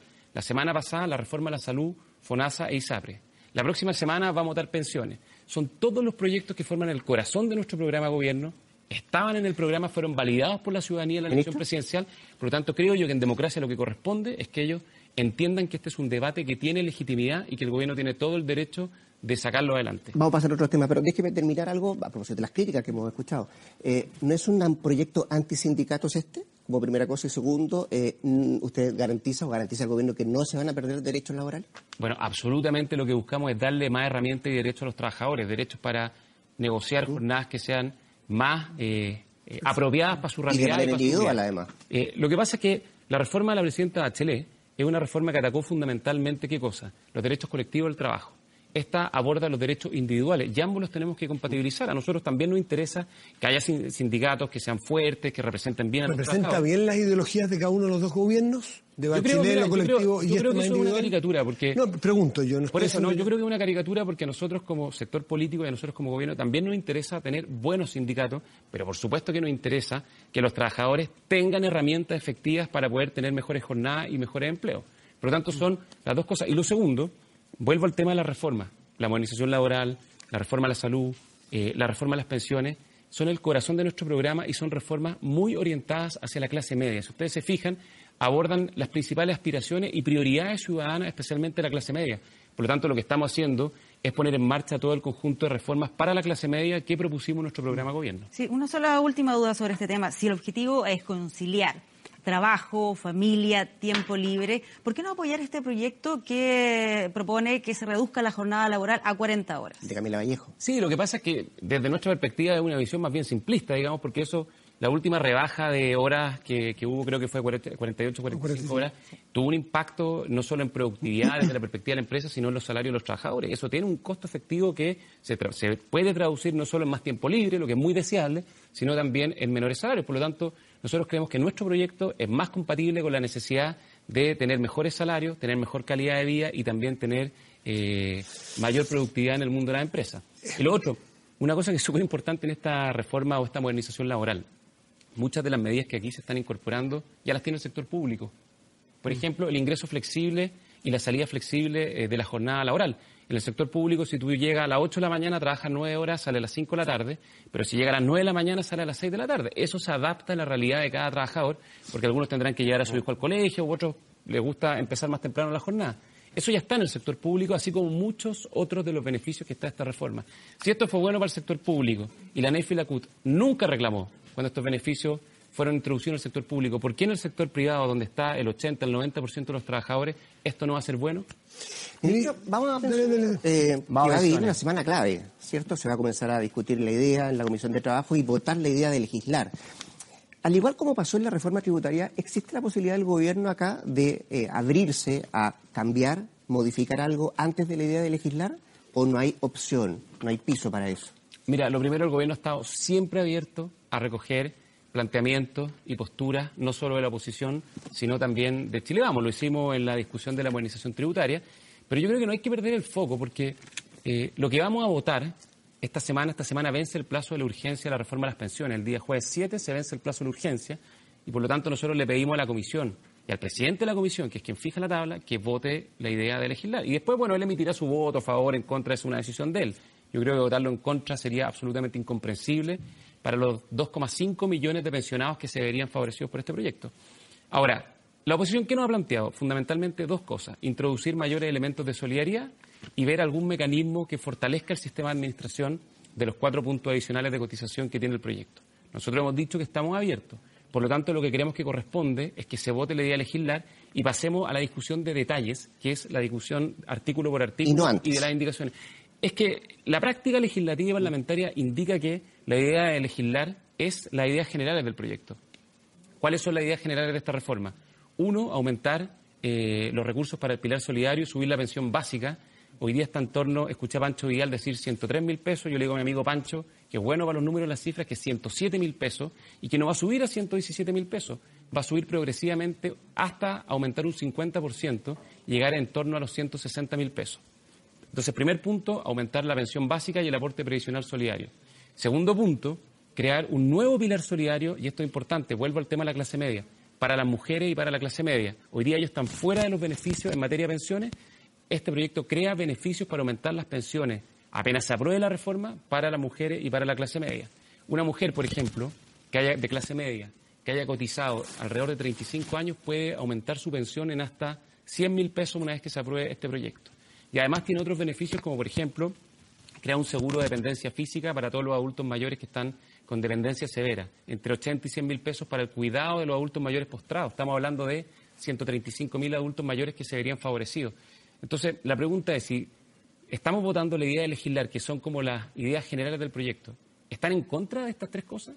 ¿No les parecen estas tres cosas? Y el cuarto elemento, que es subir la tasa de cotización de 10 a 14%, y eso lo van a pagar los empleadores, ¿están en contra de esa idea en general? Puede que tengan dudas respecto a cómo se administra eso, pero yo creo que nadie que nadie tiene dudas de que es necesario aumentar la tasa de cotización, subir la pensión básica y todos los beneficios que tiene el proyecto que yo creo que son muy, muy potentes y profundos. Lo que no se toca es la edad, la edad de jubilación, que hoy día está en 60 años para las mujeres, 65 para los hombres. Una de las AFP este, esta semana o la semana pasada uno de sus presidentes de una de AFP decía que sería partidario, por ejemplo, de cambiar o de aumentar la edad de jubilación para las personas que han nacido después, creo que era el año 2000, ponía, ¿no? Que es una alternativa más de futuro, no que afecta a las personas que están ahora en ese proceso o más cerca de ese proceso. Se van a abrir ustedes a hablar de edad, que es un tema políticamente hipersensible, no en Chile, en todo el mundo ha sido muy sensible. A ver, lo primero, creo yo que al gobierno no le corresponde hacerse cargo de todos los planteamientos y todas las propuestas que surjan de todos los sectores, sino lo que tenemos que hacer. Yo le digo de esa puntual, le pregunté, como eh, mencionándolo a él, no si le gusta o no. Por eso. Sí, se van a abrir a hablar de la edad. Yo quiero decir, Matías, que lo que nos corresponde, creo yo, y ese es mi rol como ministro secretario general de la presidencia, es cumplir con nuestro programa de gobierno. Y nuestro programa de gobierno decía estas cuatro cosas. Aumentar las pensiones básicas, crear una pensión especial para mujeres y clase media, subir cuatro puntos la tasa de cotización y crear este seguro de dependencia física para adultos mayores que tienen dependencia severa. Dicho eso, el proyecto sí incorpora incentivos y estímulos para que los adultos mayores que quieran seguir trabajando lo puedan seguir haciendo si esa es su voluntad. No obligado, no con una ley especial que establezca una edad más alta de jubilación, sino con ciertos incentivos que el proyecto trae para eso. Por ejemplo, quienes se mantengan más allá de la edad legal de jubilación van a recibir una inyección con aportes fiscales o estatales para subir el monto de su pensión. O, por ejemplo, el proyecto establece que si yo postergo mi edad de jubilación, la postergo, por ejemplo, 3, 4 años, y aumento mi ahorro previsional en 5 millones de pesos en ese periodo, yo puedo retirar cash para el bolsillo la mitad de ese mayor ahorro. O sea, aumento eh, eh, el ahorro previsional pero puedo sacar catch directo para el bolsillo para cualquier cosa que yo quiera hacer una vez que me jubile. Y otra cosa que es importante, vuelvo a la modernización laboral, a propósito de los beneficios del proyecto que la CUT calificó en forma muy crítica. El proyecto tiene algo que es súper importante. Hoy día los adultos mayores no pueden postular o acceder a las capacitaciones de CENSE, el Servicio Nacional de Capacitación.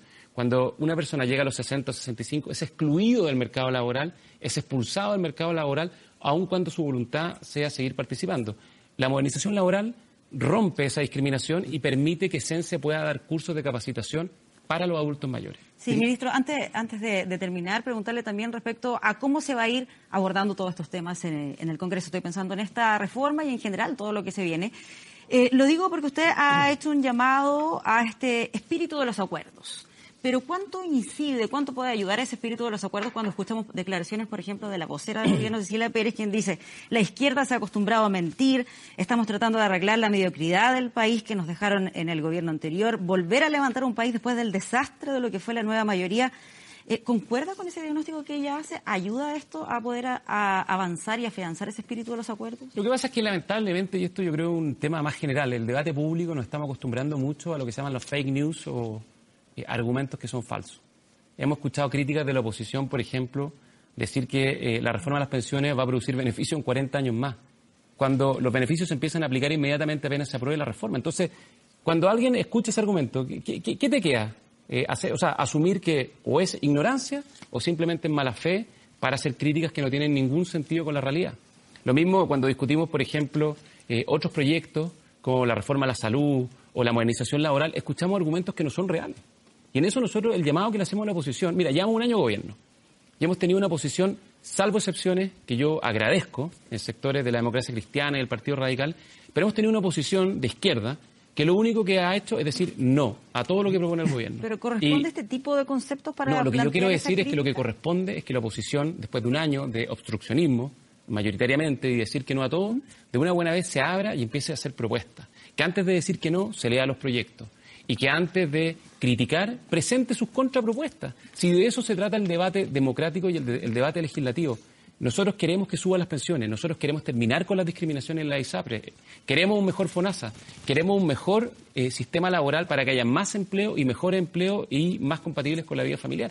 Ese, perdón, es que esto es súper importante. Estas son las reformas que nos planteó la clase media y que como gobierno hemos propuesto al frente. Entonces, el llamado a la oposición es que después de un año de acostumbrarse, creo yo, equivocadamente decir que no a todo, ojalá los liderazgos más constructivos puedan imponerse. Porque si no, creo que lo que va a pasar es que el castigo que recibió la nueva mayoría, que fue tan profundo, eh, en la última elección presidencial se va a mantener por más tiempo, porque la gente no quiere eso, la gente quiere acuerdos, quiere diálogo y quiere que el país progrese. Déjeme hacerle la última, al menos de mi parte. Hoy día se publicó parte de la encuesta Academ que da cuenta que el 60% de los encuestados rechaza el viaje de los hijos del presidente Piñera a China. Y un 65% de esos mismos encuestados rechazó aún más la presencia de ellos en una cita empresarial. Eh, ¿Error no forzado? Digamos, también. Oye, mira, yo creo que el mismo presidente eh, eh, dio cuenta del punto, apenas llegó a Chile. no hubo mucha autocrítica. ¿Ah? No hubo mucha autocrítica. No, no, yo, te puedo decir, yo te puedo decir que el presidente, obviamente, obviamente le importa lo que pasó porque fue una gira muy exitosa, donde se juntó con las tres máximas autoridades de China eh, tuvo una serie de acuerdos en materia de tecnología, de electromovilidad que fueron muy exitosas.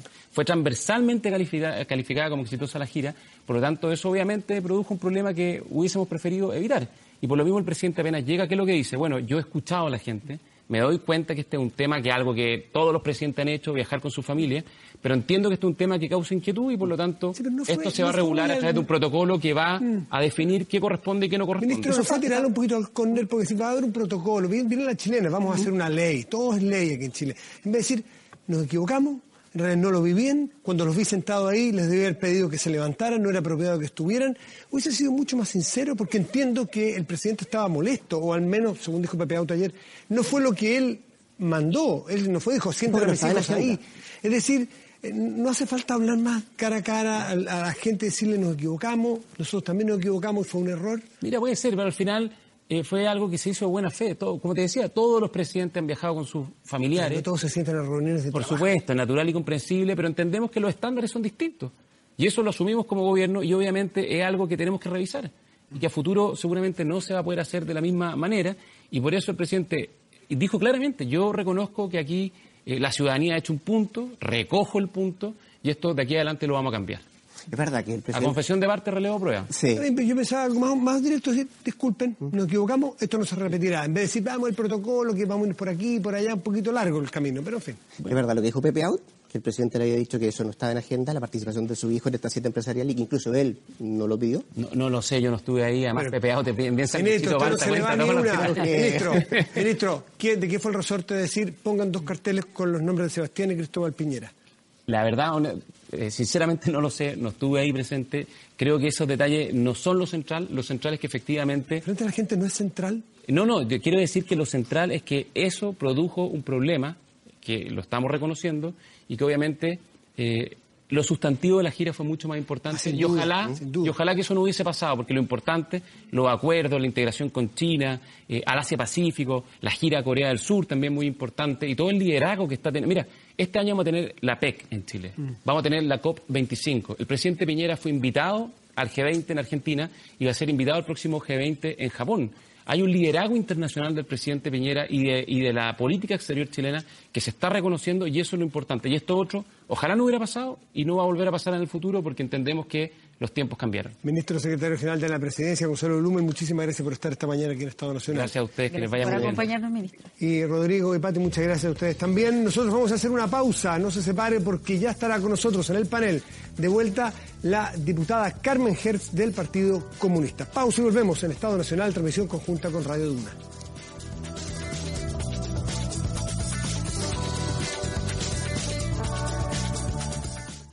Duna. Y nos acompaña nuestra invitada en el panel este domingo, la diputada del Partido Comunista, Carmen Hertz. Carmen, muy buenos días todavía. Gracias por estar aquí. Hola, muy buenos días, Matías. Gracias por la invitación. Y quiero retomar, porque si usted se fijó, se escuchó la primera parte, hablamos mucho de Venezuela, pero dejamos explícitamente afuera el rol de Chile, del gobierno de Chile respecto de lo que sucede en Venezuela, porque queríamos tocarlo con usted presente. ¿Cómo lo evalúa usted? ¿Qué debiera ser Chile? ¿Cómo lo vio esta semana eh, al presidente Piñera y al gobierno? Matías, antes de intervenir, quiero aprovechar este espacio y hacer un recuerdo y un homenaje a la dirección clandestina del Partido Comunista que entre los días 4, 5 y 6 de mayo de 76 fueron secuestrados por la DINA, llevados a un lugar de tormento, Casa de Piedra en Cajón del Maipo, torturados ferozmente, asesinados y lanzados al mar. Esa situación fue en su momento avalada, propiciada, justificada y aplaudida por sectores políticos que lamentablemente hoy forman parte de la coalición de gobierno. Eso quería decir. Eh, entrando al punto que usted me ha tocado, eh, yo creo que en general, en el último tiempo, la política exterior de Chile ha sufrido un vuelco lamentable. Chile estuvo durante la dictadura militar en el basurero de la historia. Era una suerte de Estado fallido, como se dice, y costó muchísimo, una vez terminada la dictadura, eh, posicionar a Chile como un país respetable. Y para eso se tuvo, ¿no es cierto?, una política exterior de Estado, efectivamente, que siempre fortaleció, privilegió los espacios multilaterales, privilegió los espacios de paz, esto ayudó, en definitiva, a instalar en la agenda internacional de derechos humanos los temas que habían sido conquistas de la humanidad, como en relación con las violaciones masivas y sistemáticas de los derechos humanos, que era el que son de jurisdicción universal, que son imprescriptibles, que son inamnistiables. Todo eso se logra durante décadas de una política exterior responsable. Hoy, lamentablemente, hay un vuelco en esa política exterior, no solo en relación con Venezuela, sino también en el mamarracho jurídico e incoherente que Chile, junto con los países de gobiernos de derecha de la región, le envían ni más ni menos que a la Comisión y a la Corte Interamericana de Derechos Humanos con el objeto, como lo han dicho destacados profesores, de darle un manotazo al sistema interamericano de protección de los derechos fundamentales. Es decir, usted categoría de mamarracho lo que ha hecho Chile en materia de relaciones exteriores con eh, respecto de Venezuela. Califico de mamarracho la carta que enviaron a la Comisión Interamericana Sí, y a la Corte. no, pero yo le pregunté antes cómo ha actuado Chile su gobierno en virtud de lo que está pasando en Venezuela. Esa era mi pregunta. Lo de. Venezuela, ya lo dije, es un vuelco en la política exterior. Primero, se reconoce, ¿no es cierto?, a un señor que se autoproclama presidente encargado, ya. Eh, se- nos llenamos de posverdades, ¿no es cierto?, y de mentiras respecto al, al derecho internacional, que no hay espacio en la prensa, ahora lo tengo en este momento, para poder desmentir estas posverdades. Enseguida, ¿no es cierto?, se va y se hace el show de Cúcuta. Nunca eso había ocurrido. Es decir, el presidente de la República en una frontera colombiana-venezolana, una frontera, una zona llamada caliente, va ahí ni más ni menos que a, en la supuesta ayuda humanitaria, que no era tal, porque no cumplía con ninguno de los requisitos, pues las ayudas humanitarias no son calificadas eh, por sutano vengano. Las ayudas humanitarias tienen requisitos para ser consideradas como tales. Bueno, la famosa ayuda humanitaria en la cual además está estimulando la deserción militar. Ese show de Cúcuta que fracasa, tenemos después, posteriormente, la intentona de golpe de Estado que hace Guaidó, antes también se reconoce, después tienen que, por supuesto, especificar que no es así, como representante diplomática a la señora Gutiérrez, que no ha sido representante diplomática de nada, porque la Convención de Viena es muy claro cuando alguien es diplomático o no. Bueno, en fin, eso... Está claro el punto de su, de su Eh, eh, crítica eh, total. es lo grave Es lo de la grave. política. Gonzalo Miller. Sí, eh, yo creo que cuando miramos lo que ha hecho Chile eh, con Venezuela, yo creo que Chile ha respondido a una obligación eh, de humanidad. O sea, no me imagino que había otra manera de reaccionar frente a las graves violaciones a los derechos humanos y a los delitos de lesa humanidad constatados por el informe de la alta comisionada de los derechos humanos en Venezuela. Eh, no había otra manera. Lo hace multilateralmente el Grupo de Lima, lo hace multilateralmente en su rol en la OEA. Y de alguna manera lo que hace en Cúcuta, que depende cómo uno lo quiera mirar, si es fracaso o no, eh, la dictadura venezolana y Maduro dice habla de un fracaso. ¿Por qué? Porque pensó que eso estaba construido para derrumbar la dictadura. Y finalmente era ayuda humanitaria para el pueblo venezolano. La gran diferencia, tú sabes que se dio hubo dos eventos. Uno en la frontera con Brasil y uno en la frontera con Colombia. En la frontera con Colombia había presencia de medios de comunicación. ¿Gracias a qué? A que había presidente del Paraguay, el presidente de Chile, el presidente de Colombia. Y ahí no hay mayores hechos de violencia. En la, frontera con Brasil hubo heridos o enfrentamientos, muertos. O sea, cuando uno dice hay que agotar todas las instancias para salir una salida democrática a Venezuela, incluye a veces hacer cosas que normalmente no se harían. En normalidad democrática no se harían. Mauricio. Bueno, hay que volver a destacar un punto que hicimos antes. El único golpe de Estado en Venezuela lo dio Nicolás Maduro el 10 de enero de este año, cuando se autoproclamó presidente en base a una elección ilegítima. Vamos a lo de Chile ahora. Chile hoy día está junto a las democracias del mundo, defendiendo la democracia y los derechos humanos. Las políticas, por ejemplo, que ha defendido el Partido Comunista, lo ubican junto a las dictaduras del mundo. A China, a Cuba, a Irán, a Turquía. Sigamos con eso. ¿Cómo, cómo alguien puede de buena fe criticar una postura de defensa de la... Esa es política de Estado en Chile. Y es política de Estado porque aprendimos de la dictadura que sufrimos, de las violaciones absolutamente sistemáticas, masivas, graves, de los derechos humanos que ocurrieron en Chile. Y condenados por todos hoy día, afortunadamente. No, por todos no, perdona. Perdóname, diputada. Esa condena, ese aprendizaje duro que tuvimos que pagar acá, nos debe llevar a defender la democracia de toda dictadura, roja, blanca, azul. No hay dictaduras amigas, hay dictaduras que deben ser condenadas, y la de Venezuela, y la de Cuba, y la de Corea, que celebra el Partido Comunista, son todas dictaduras condenables. Carmen, ¿usted quiere responder eso? Sí, porque mira, eh, es un poco agotador escuchar tantos lugares comunes, ¿no? Y además el pretender que el Partido Comunista chileno se pone del lado de las dictaduras es francamente grotesco. Perdón que se lo diga, eh, señor Roja. Eh, nosotros jamás recibimos plata en este país para un golpe de Estado. Jamás estuvimos en un golpe de Estado. Fuimos el bastión de la resistencia antidictatorial en este país. Eso es un hecho evidente que nadie puede desmentirlo.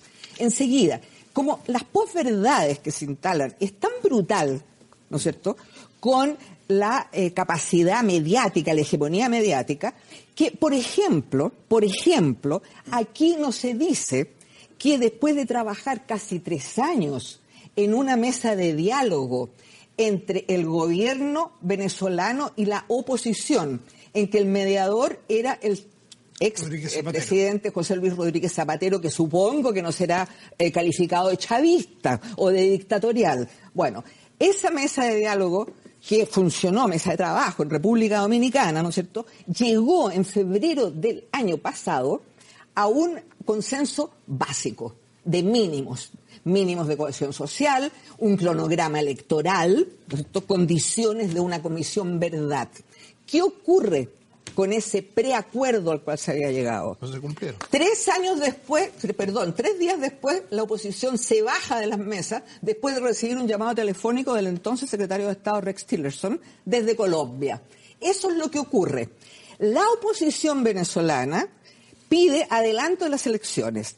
Y respecto a lo que señala el señor Rojas, que se autoproclamó, yo le quisiera recordar que hubo en, este, en estas elecciones de mayo 150 observadores internacionales presididos por José Luis Rodríguez Zapatero, por el quien fuera el presidente del Senado francés Jean-Pierre Bell y también por quien fuera comisario europeo y ex canciller de Chipre. Ellos lideraron estos observadores internacionales. Supongo que tampoco el señor Jean-Pierre Bell que trabajó y que fue presidente del Senado durante la administración de Hollande en Francia, sea calificado de chavista. Pero la Fundación Carter, pero la Fundación Carter Pero Francia hoy día señaló- reconoce a Guaidó. Ah, perdón, déjeme terminar.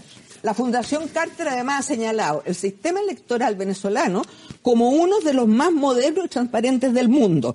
Entonces, y resulta muy curioso que quienes pretenden calificar este proceso eleccionario por la abstención, que fue menor que la abstención que consagró al presidente Piñera como tal. Bueno, el punto es ese. Desde de ahí en adelante son llenos de posverdades.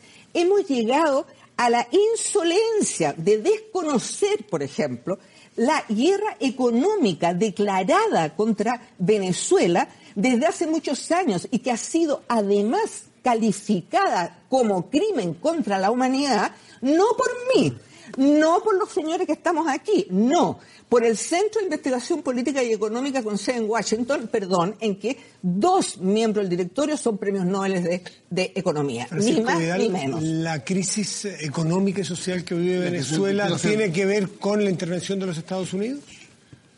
¿O también Dos cosas previas. Eh, yo creo que yo coincido con la diputada en que hay un cambio en la política exterior, no solo en el caso de la carta, a- la- sino que el, el- el tema de, de Cazú y el tema de Marrakech hablan de una política exterior mucho más dividida que todas las anteriores. Y era una de las gracias, uno de los méritos de Chile. Pero bueno, ese es un tema en sí mismo. Ahora, yo creo que en el caso de, lo conversábamos en la, en la primera parte cuando iniciamos el programa, ahí me gustaría, fíjate, mucho más escuchando a Carmen Gel que la opinión pública chilena tuviera un, ma- un mayor equilibrio en la información. Porque es bien... eh, eh, eh, Pero Bancho Vidal. no, déjame terminar. No, vas a creerlo por Yo creo que aquí hay una, una tendencia a desconocer la otra argumentación, la que ca- acabo de escuchar de Carmen Hertz, que yo la había leído en muchas Eso partes. está en- disponible en muchas partes si uno quiere acceder a ella. Uno puede. línea- o sea, te línea- tienes que meter en internet porque los canales de televisión no lo dicen, En la línea de los medios no lo dicen y no es una información que la ciudadanía aquí maneje. O sea, por favor. Diputada, pero meterse en internet hoy día no es cosa Ah, que hay bueno, que tener un nadie- posgrado, o sea, ni que- lo, que, lo que interesa es que los medios sean ecuánimes, independientes y no sean una suerte Bueno, yo creo- de letrina de la información. Yo creo que la línea Yo de defensa que que, la- escuchamos aquí, Pancho, No, no, es déjame exactamente la línea de defensa que el- el- la dictadura venezolana ha instalado en los medios de No, no, si comunicación lo único que con yo total quiero acceso. es que se escuche con la misma fuerza la posición de la oposición venezolana y del gobierno venezolano. En mi opinión, y estando todos los días en radio y televisión, ¿No leíste la no ha entrevista al sido equilibrada, te lo digo de verdad. A ver, no es equilibrado. Yo, por ejemplo, nunca he visto al embajador de Venezuela en Chile en CNN. No he visto nunca, yo participo en un programa matinal del Canal 13. Nunca he visto la posición del gobierno venezolano. He visto a Guaraquena, he visto a una ex mi- miembro del tribunal que en el exilio. Es todo lo que he visto para mayor información de los chilenos. Dicho lo anterior, porque ya dijimos en la primera parte para no repetirme, Me pongo este canal, quiero- usted- me pongo este canal porque en Canal 24, que hay noticias todo el día, aquí hay visiones totalmente amplias. ¿Así Aquí hay personas... embajador de Venezuela? aquí? No tengo la agenda de todos los que he sido invitado, pero personas, no solo el embajador, puede ser vocero de la de los que quiera decir el gobierno de Venezuela. Aquí sí han estado invitados. Yo, bueno, es, mi opinión. pues. En, en- vía pública que me ha tocado conducir a mí, no el embajador, pero muchas personas Ya. que defienden esa visión. Muy bien. Dicho lo anterior, le quiero preguntar si a la venir, perdón, el diputado, el, el embajador yo lo invito para mañana, lunes en la noche a vía pública. Muy Aquí, bien. se lo está escuchando. Vamos a ver si logramos tenerlo, porque no es fácil tenerlo. No, sí, que Así que mañana, la pregunta, ¿no? mañana lo podemos tener aquí, Muy no bien. ningún problema. O sea, sería estupendo para nosotros periodísticamente pero, tenerlo. eh, Invítenlo formalmente. Se- se- Ya que me diste la palabra, eh, la pregunta a la diputada es la siguiente. Eh, Esto pu- puede ser una discusión interminable. Lo- yo mi concepto es que es una especie de empate estratégico en que ninguna de las dos partes gana, los hechos políticos están a la vista. ¿No sería bueno lo que dice hoy día el canciller en la tercera venezolano? De que abrir nuevamente el diálogo y que esto termine en lo que es más sensato, que es una elección en Venezuela. El grupo contacto, por ejemplo, propone la solución política. Guaidó se niega. Una elección Ah, presidencial. Sí, con todo. Elegir al presidente, la asamblea. No es lo más sensato. Eso es lo que ha dicho Guaidó en todos los medios. No, Guaidó acaba de decir que no presidente entra en diálogo él con Maduro de ninguna manera. Sí. Y la proposición del grupo de contacto del que Chile se marginó es precisamente una solución política. Una solución política porque nadie niega la crisis política que existe, ¿cómo se podría negar que existe en Venezuela? El tema es que tampoco es posible negar que la crisis brutal económica ha significado un castigo colectivo, porque eso es lo que se ha hecho contra la población civil inocente.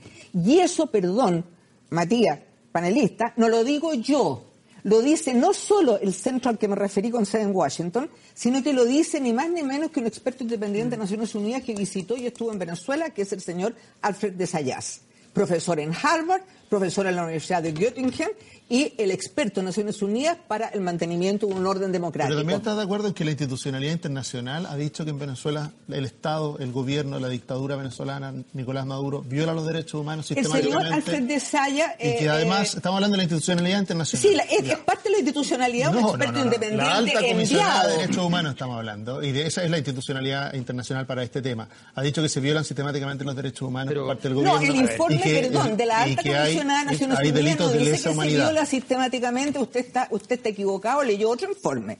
El ¿No se informe, violan los derechos el humanos en informe, Venezuela? eh, perdón, el informe de la alta comisionada señala las violaciones de derechos humanos que hacen colectivos armados pro gobierno. Eso es lo que señala. No dice que es sistemática y no voy a entrar en ¿Y esa eso- discusión porque es cuestión de leer no el informe.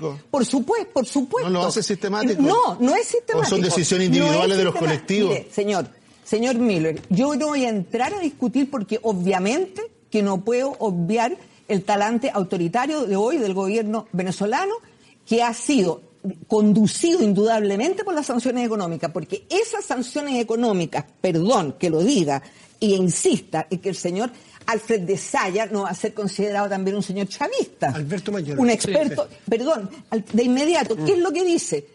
Que las sanciones son tan feroces, el bloqueo económico y financiero, hasta incluso hay un portal web que manipula el bolívar y el dólar, que se llama Dollar Today, que tiene residencia en Miami y que promueve la hiperinflación y desestabiliza toda la economía. Este señor ha dicho que estas sanciones podrían configurar crímenes de lesa humanidad de acuerdo al artículo 7 del Estatuto de Roma. Lo ha dicho él, no lo digo yo. Alberto Mayor. A ver, yo creo que de, lo- de todo lo que se ha dicho, eh, yo creo que es bien importante decir que efectivamente la información con la que contamos hoy día eh, es una información dispar. Pongo un ejemplo súper sencillo. Eh, hemos tenido reportajes en los canales de televisión ¿ya? Eh, que nos diga cuáles son las sanciones económicas que ha recibido y desde cuándo Venezuela. O sea, para saber. Porque tú hablas de un, de un informe de la Alta Comisionada de Derechos Humanos. Pero ese informe es muy reciente. Las, sanciones comenzaron mucho antes de que estuviera definido internacionalmente que eh, había que tomar algunas clases de represalias. Y esas represalias que se han tomado no se han tomado por organismos de carácter internacional, sino que se han tomado individualmente a partir de estados específicos, eh, sin discusión siquiera eh, en esos estados respecto al conjunto de, de represalias al Le respecto. vamos, le vamos a dar un contexto a las violaciones de derechos humanos en No, no, no, estoy diciendo simple, a ver, mira, el- el- Porque el informe. el- es los claro informes, ojo, ojo, Yo creo que raya la cancha de una manera como que bastante definitiva. Se está, se- los informes hasta ahora dicen que hay violaciones los derechos humanos. Las violaciones de derechos humanos incluso pueden ocurrir sin la voluntad expresa de los actores. Las violaciones de derechos humanos hay en el Sename, pero no significa que el Sename esté organizado para violar los derechos humanos de los niños. Es diferente los delitos de lesa humanidad. Que también Y, los delitos de lesa humanidad de carácter sistemático, efectivamente, eso es, es el gran tema y eso es lo que está hoy día investigándose para el siguiente informe. ¿ya? Eso es lo que está trabajando ahora. Ese informe no existe. O sea, dejámoslo, dejémoslo en claro. Entonces, el punto es, antes de, la- de- empezar a hacer esto, decimos simplemente las sanciones económicas existen desde antes y se tomaron y, han afectado. No sabemos cuánto. Es una discusión relevante saber cuánto fue mala gestión, cuánto fue eh, captura en la corrupción, cuánto fue eh, las sanciones económicas. Es una discusión que yo la acepto como tal, pero hagamos la misma discusión que se planteó con Bachelet acá. Los problemas económicos de Chile tenían que ver con problemas internos o externos. Esa discusión, tal como es, hagámosla respecto a Venezuela con seriedad.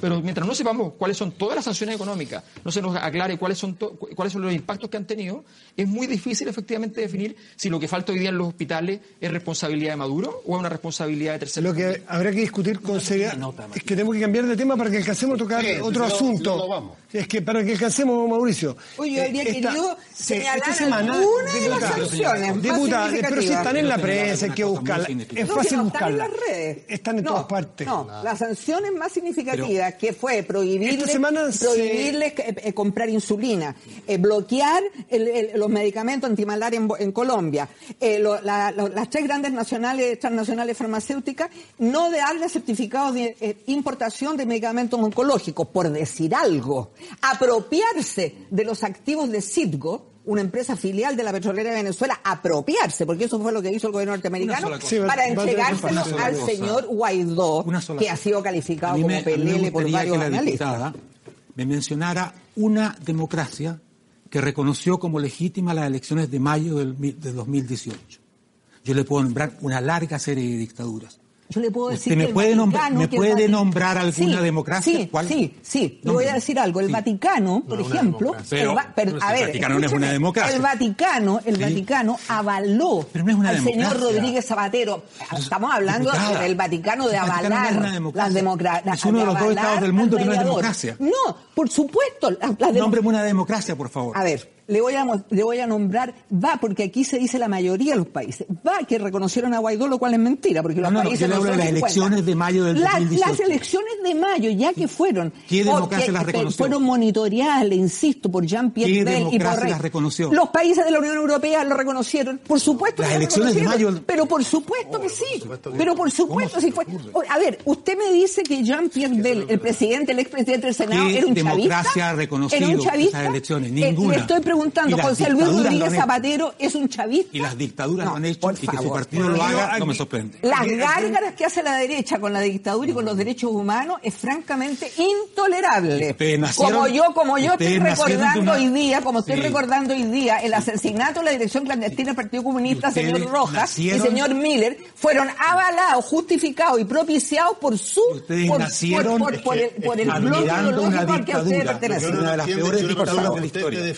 defendiendo la violación de los derechos humanos en Venezuela. Eso es lo que no entiende nadie en su casa y, y nadie salvo Yo no estoy Comunista. defendiendo la violación de Ah, derechos humanos, no caigamos en sofisma, no caigamos en impericia, no caigamos de en, las- lugares comunes, no caigamos en posverdades, por favor, la- la seamos, serios, ¿Y la seamos serios. Ah, por favor, señor. Ah, ¿no hay intervención Sí, cubana no. en la tortura? A ver, explíqueme una cosa. ¿Y las sanciones económicas y el bloqueo calificado de crimen de lesa humanidad? A ver, dígame usted. ¿las torturas en dígame Venezuela usted, existen o no ¿son existen? o no son crímenes de No lesa humanidad? la- la- ¿Son no o no son crímenes de lesa humanidad? ¿Qué Se? Por supuesto. empatar ¿Qué las sanciones No. económicas con la violación de los derechos No, humanos. por favor, Qué triste, ¿sabe que es intolerable que hacen qué gárgaras con los derechos humanos? Usted, usted ha sido una de los que llevamos años haciendo periodismo. eh, hemos visto a Carmen Hertz, que es una de las eh, abogadas antes de ser diputada, que defendió casos eh, simbólicos, además, en lo personal le tocó la violación de los derechos humanos.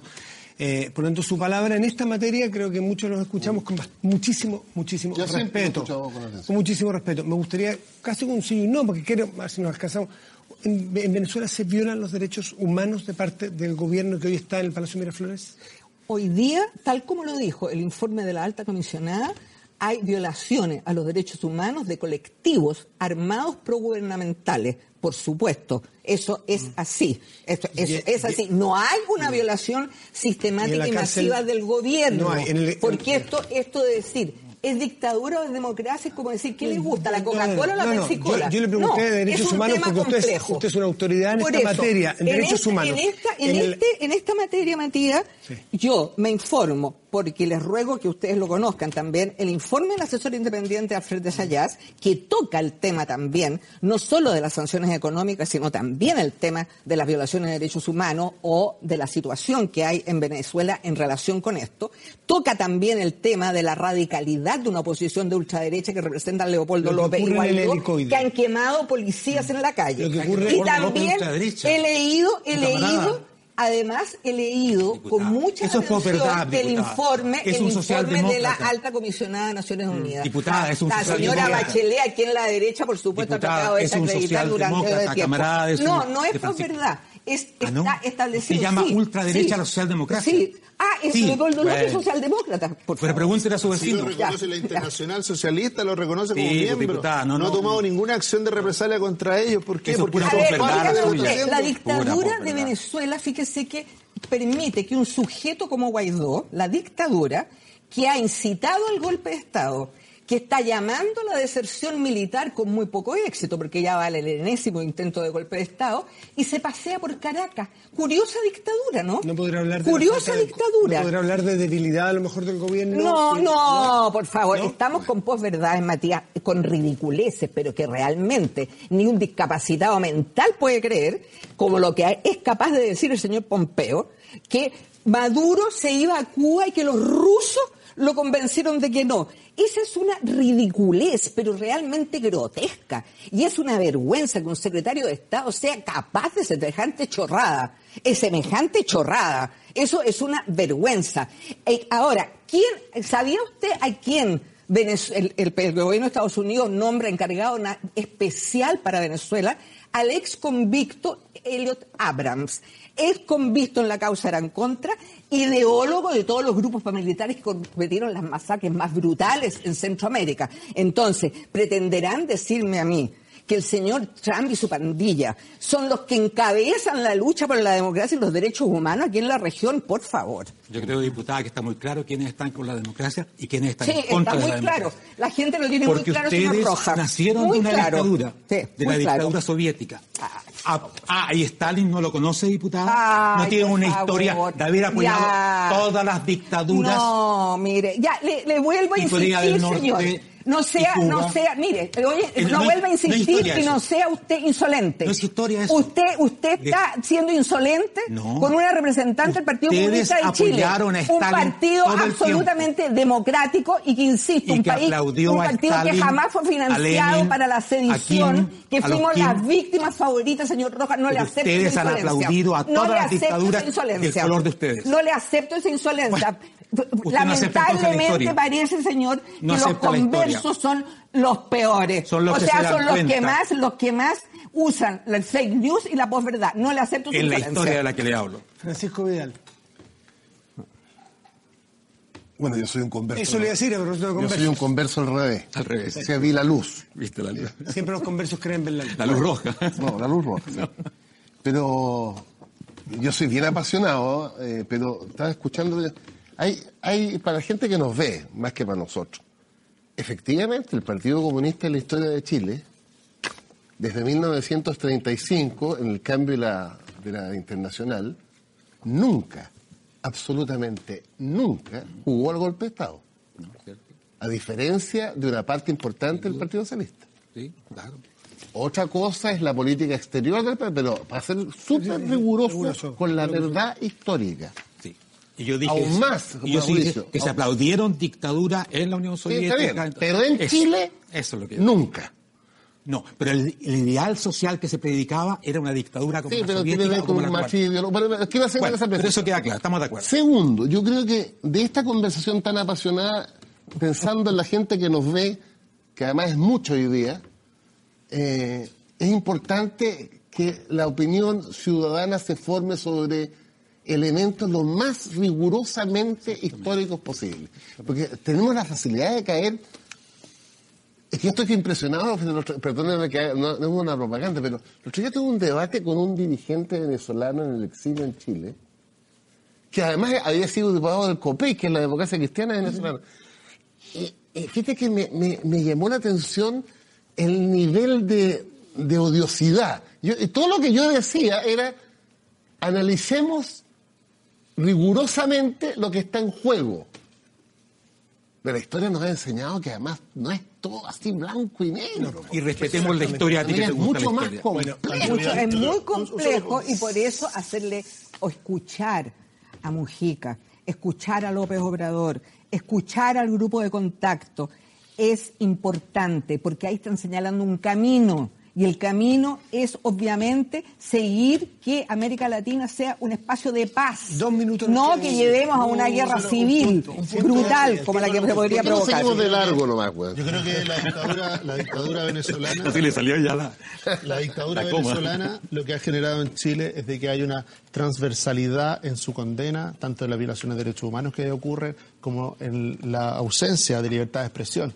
Muchos de estos debates y estos requerimientos respecto de, de infor- mejor información, ¿cómo no nos gustaría haber podido conocer más de cerca la realidad de Sí, Venezuela? Gonzalo, que- lo Pero que resulta que lo, primera, lo, primero, lo primero que se pierde eh, es la libertad de expresión y le- la censura de los canales, el, el exilio de muchos de los venezolanos. Hoy día en Chile hay expresión está lleno de 288 diarios de la oposición, señor Miller, por favor.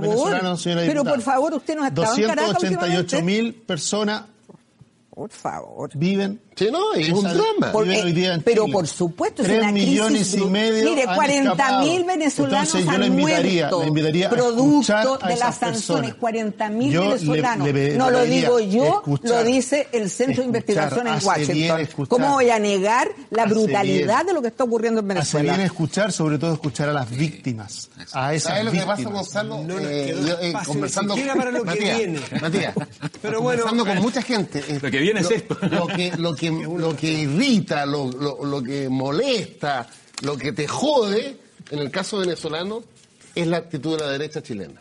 Una parte. Pero por Dios, Pancho. Pero ¿cómo, Pancho? Si lo irritante problema? esto que vemos acá, No, justificar no, no, dictaduras, no, hombre. No, no, no. eh, esta cosa. Acaba de decir que había, había un avance sustantivo, lo reconociste en el primer bloque, respecto de que hoy día una persona del PPD, una persona de la U una persona independiente de derecha, una persona del Frente Amplio pueden estar en la misma posición parados frente a la dictadura venezolana. Eso es un gran avance y eso es lo que se debe rescatar. Sí. Más allá de las traumas y de las irritaciones personales de ver a uno o ver a otro. Pero no, 12 cuando del día en Chile.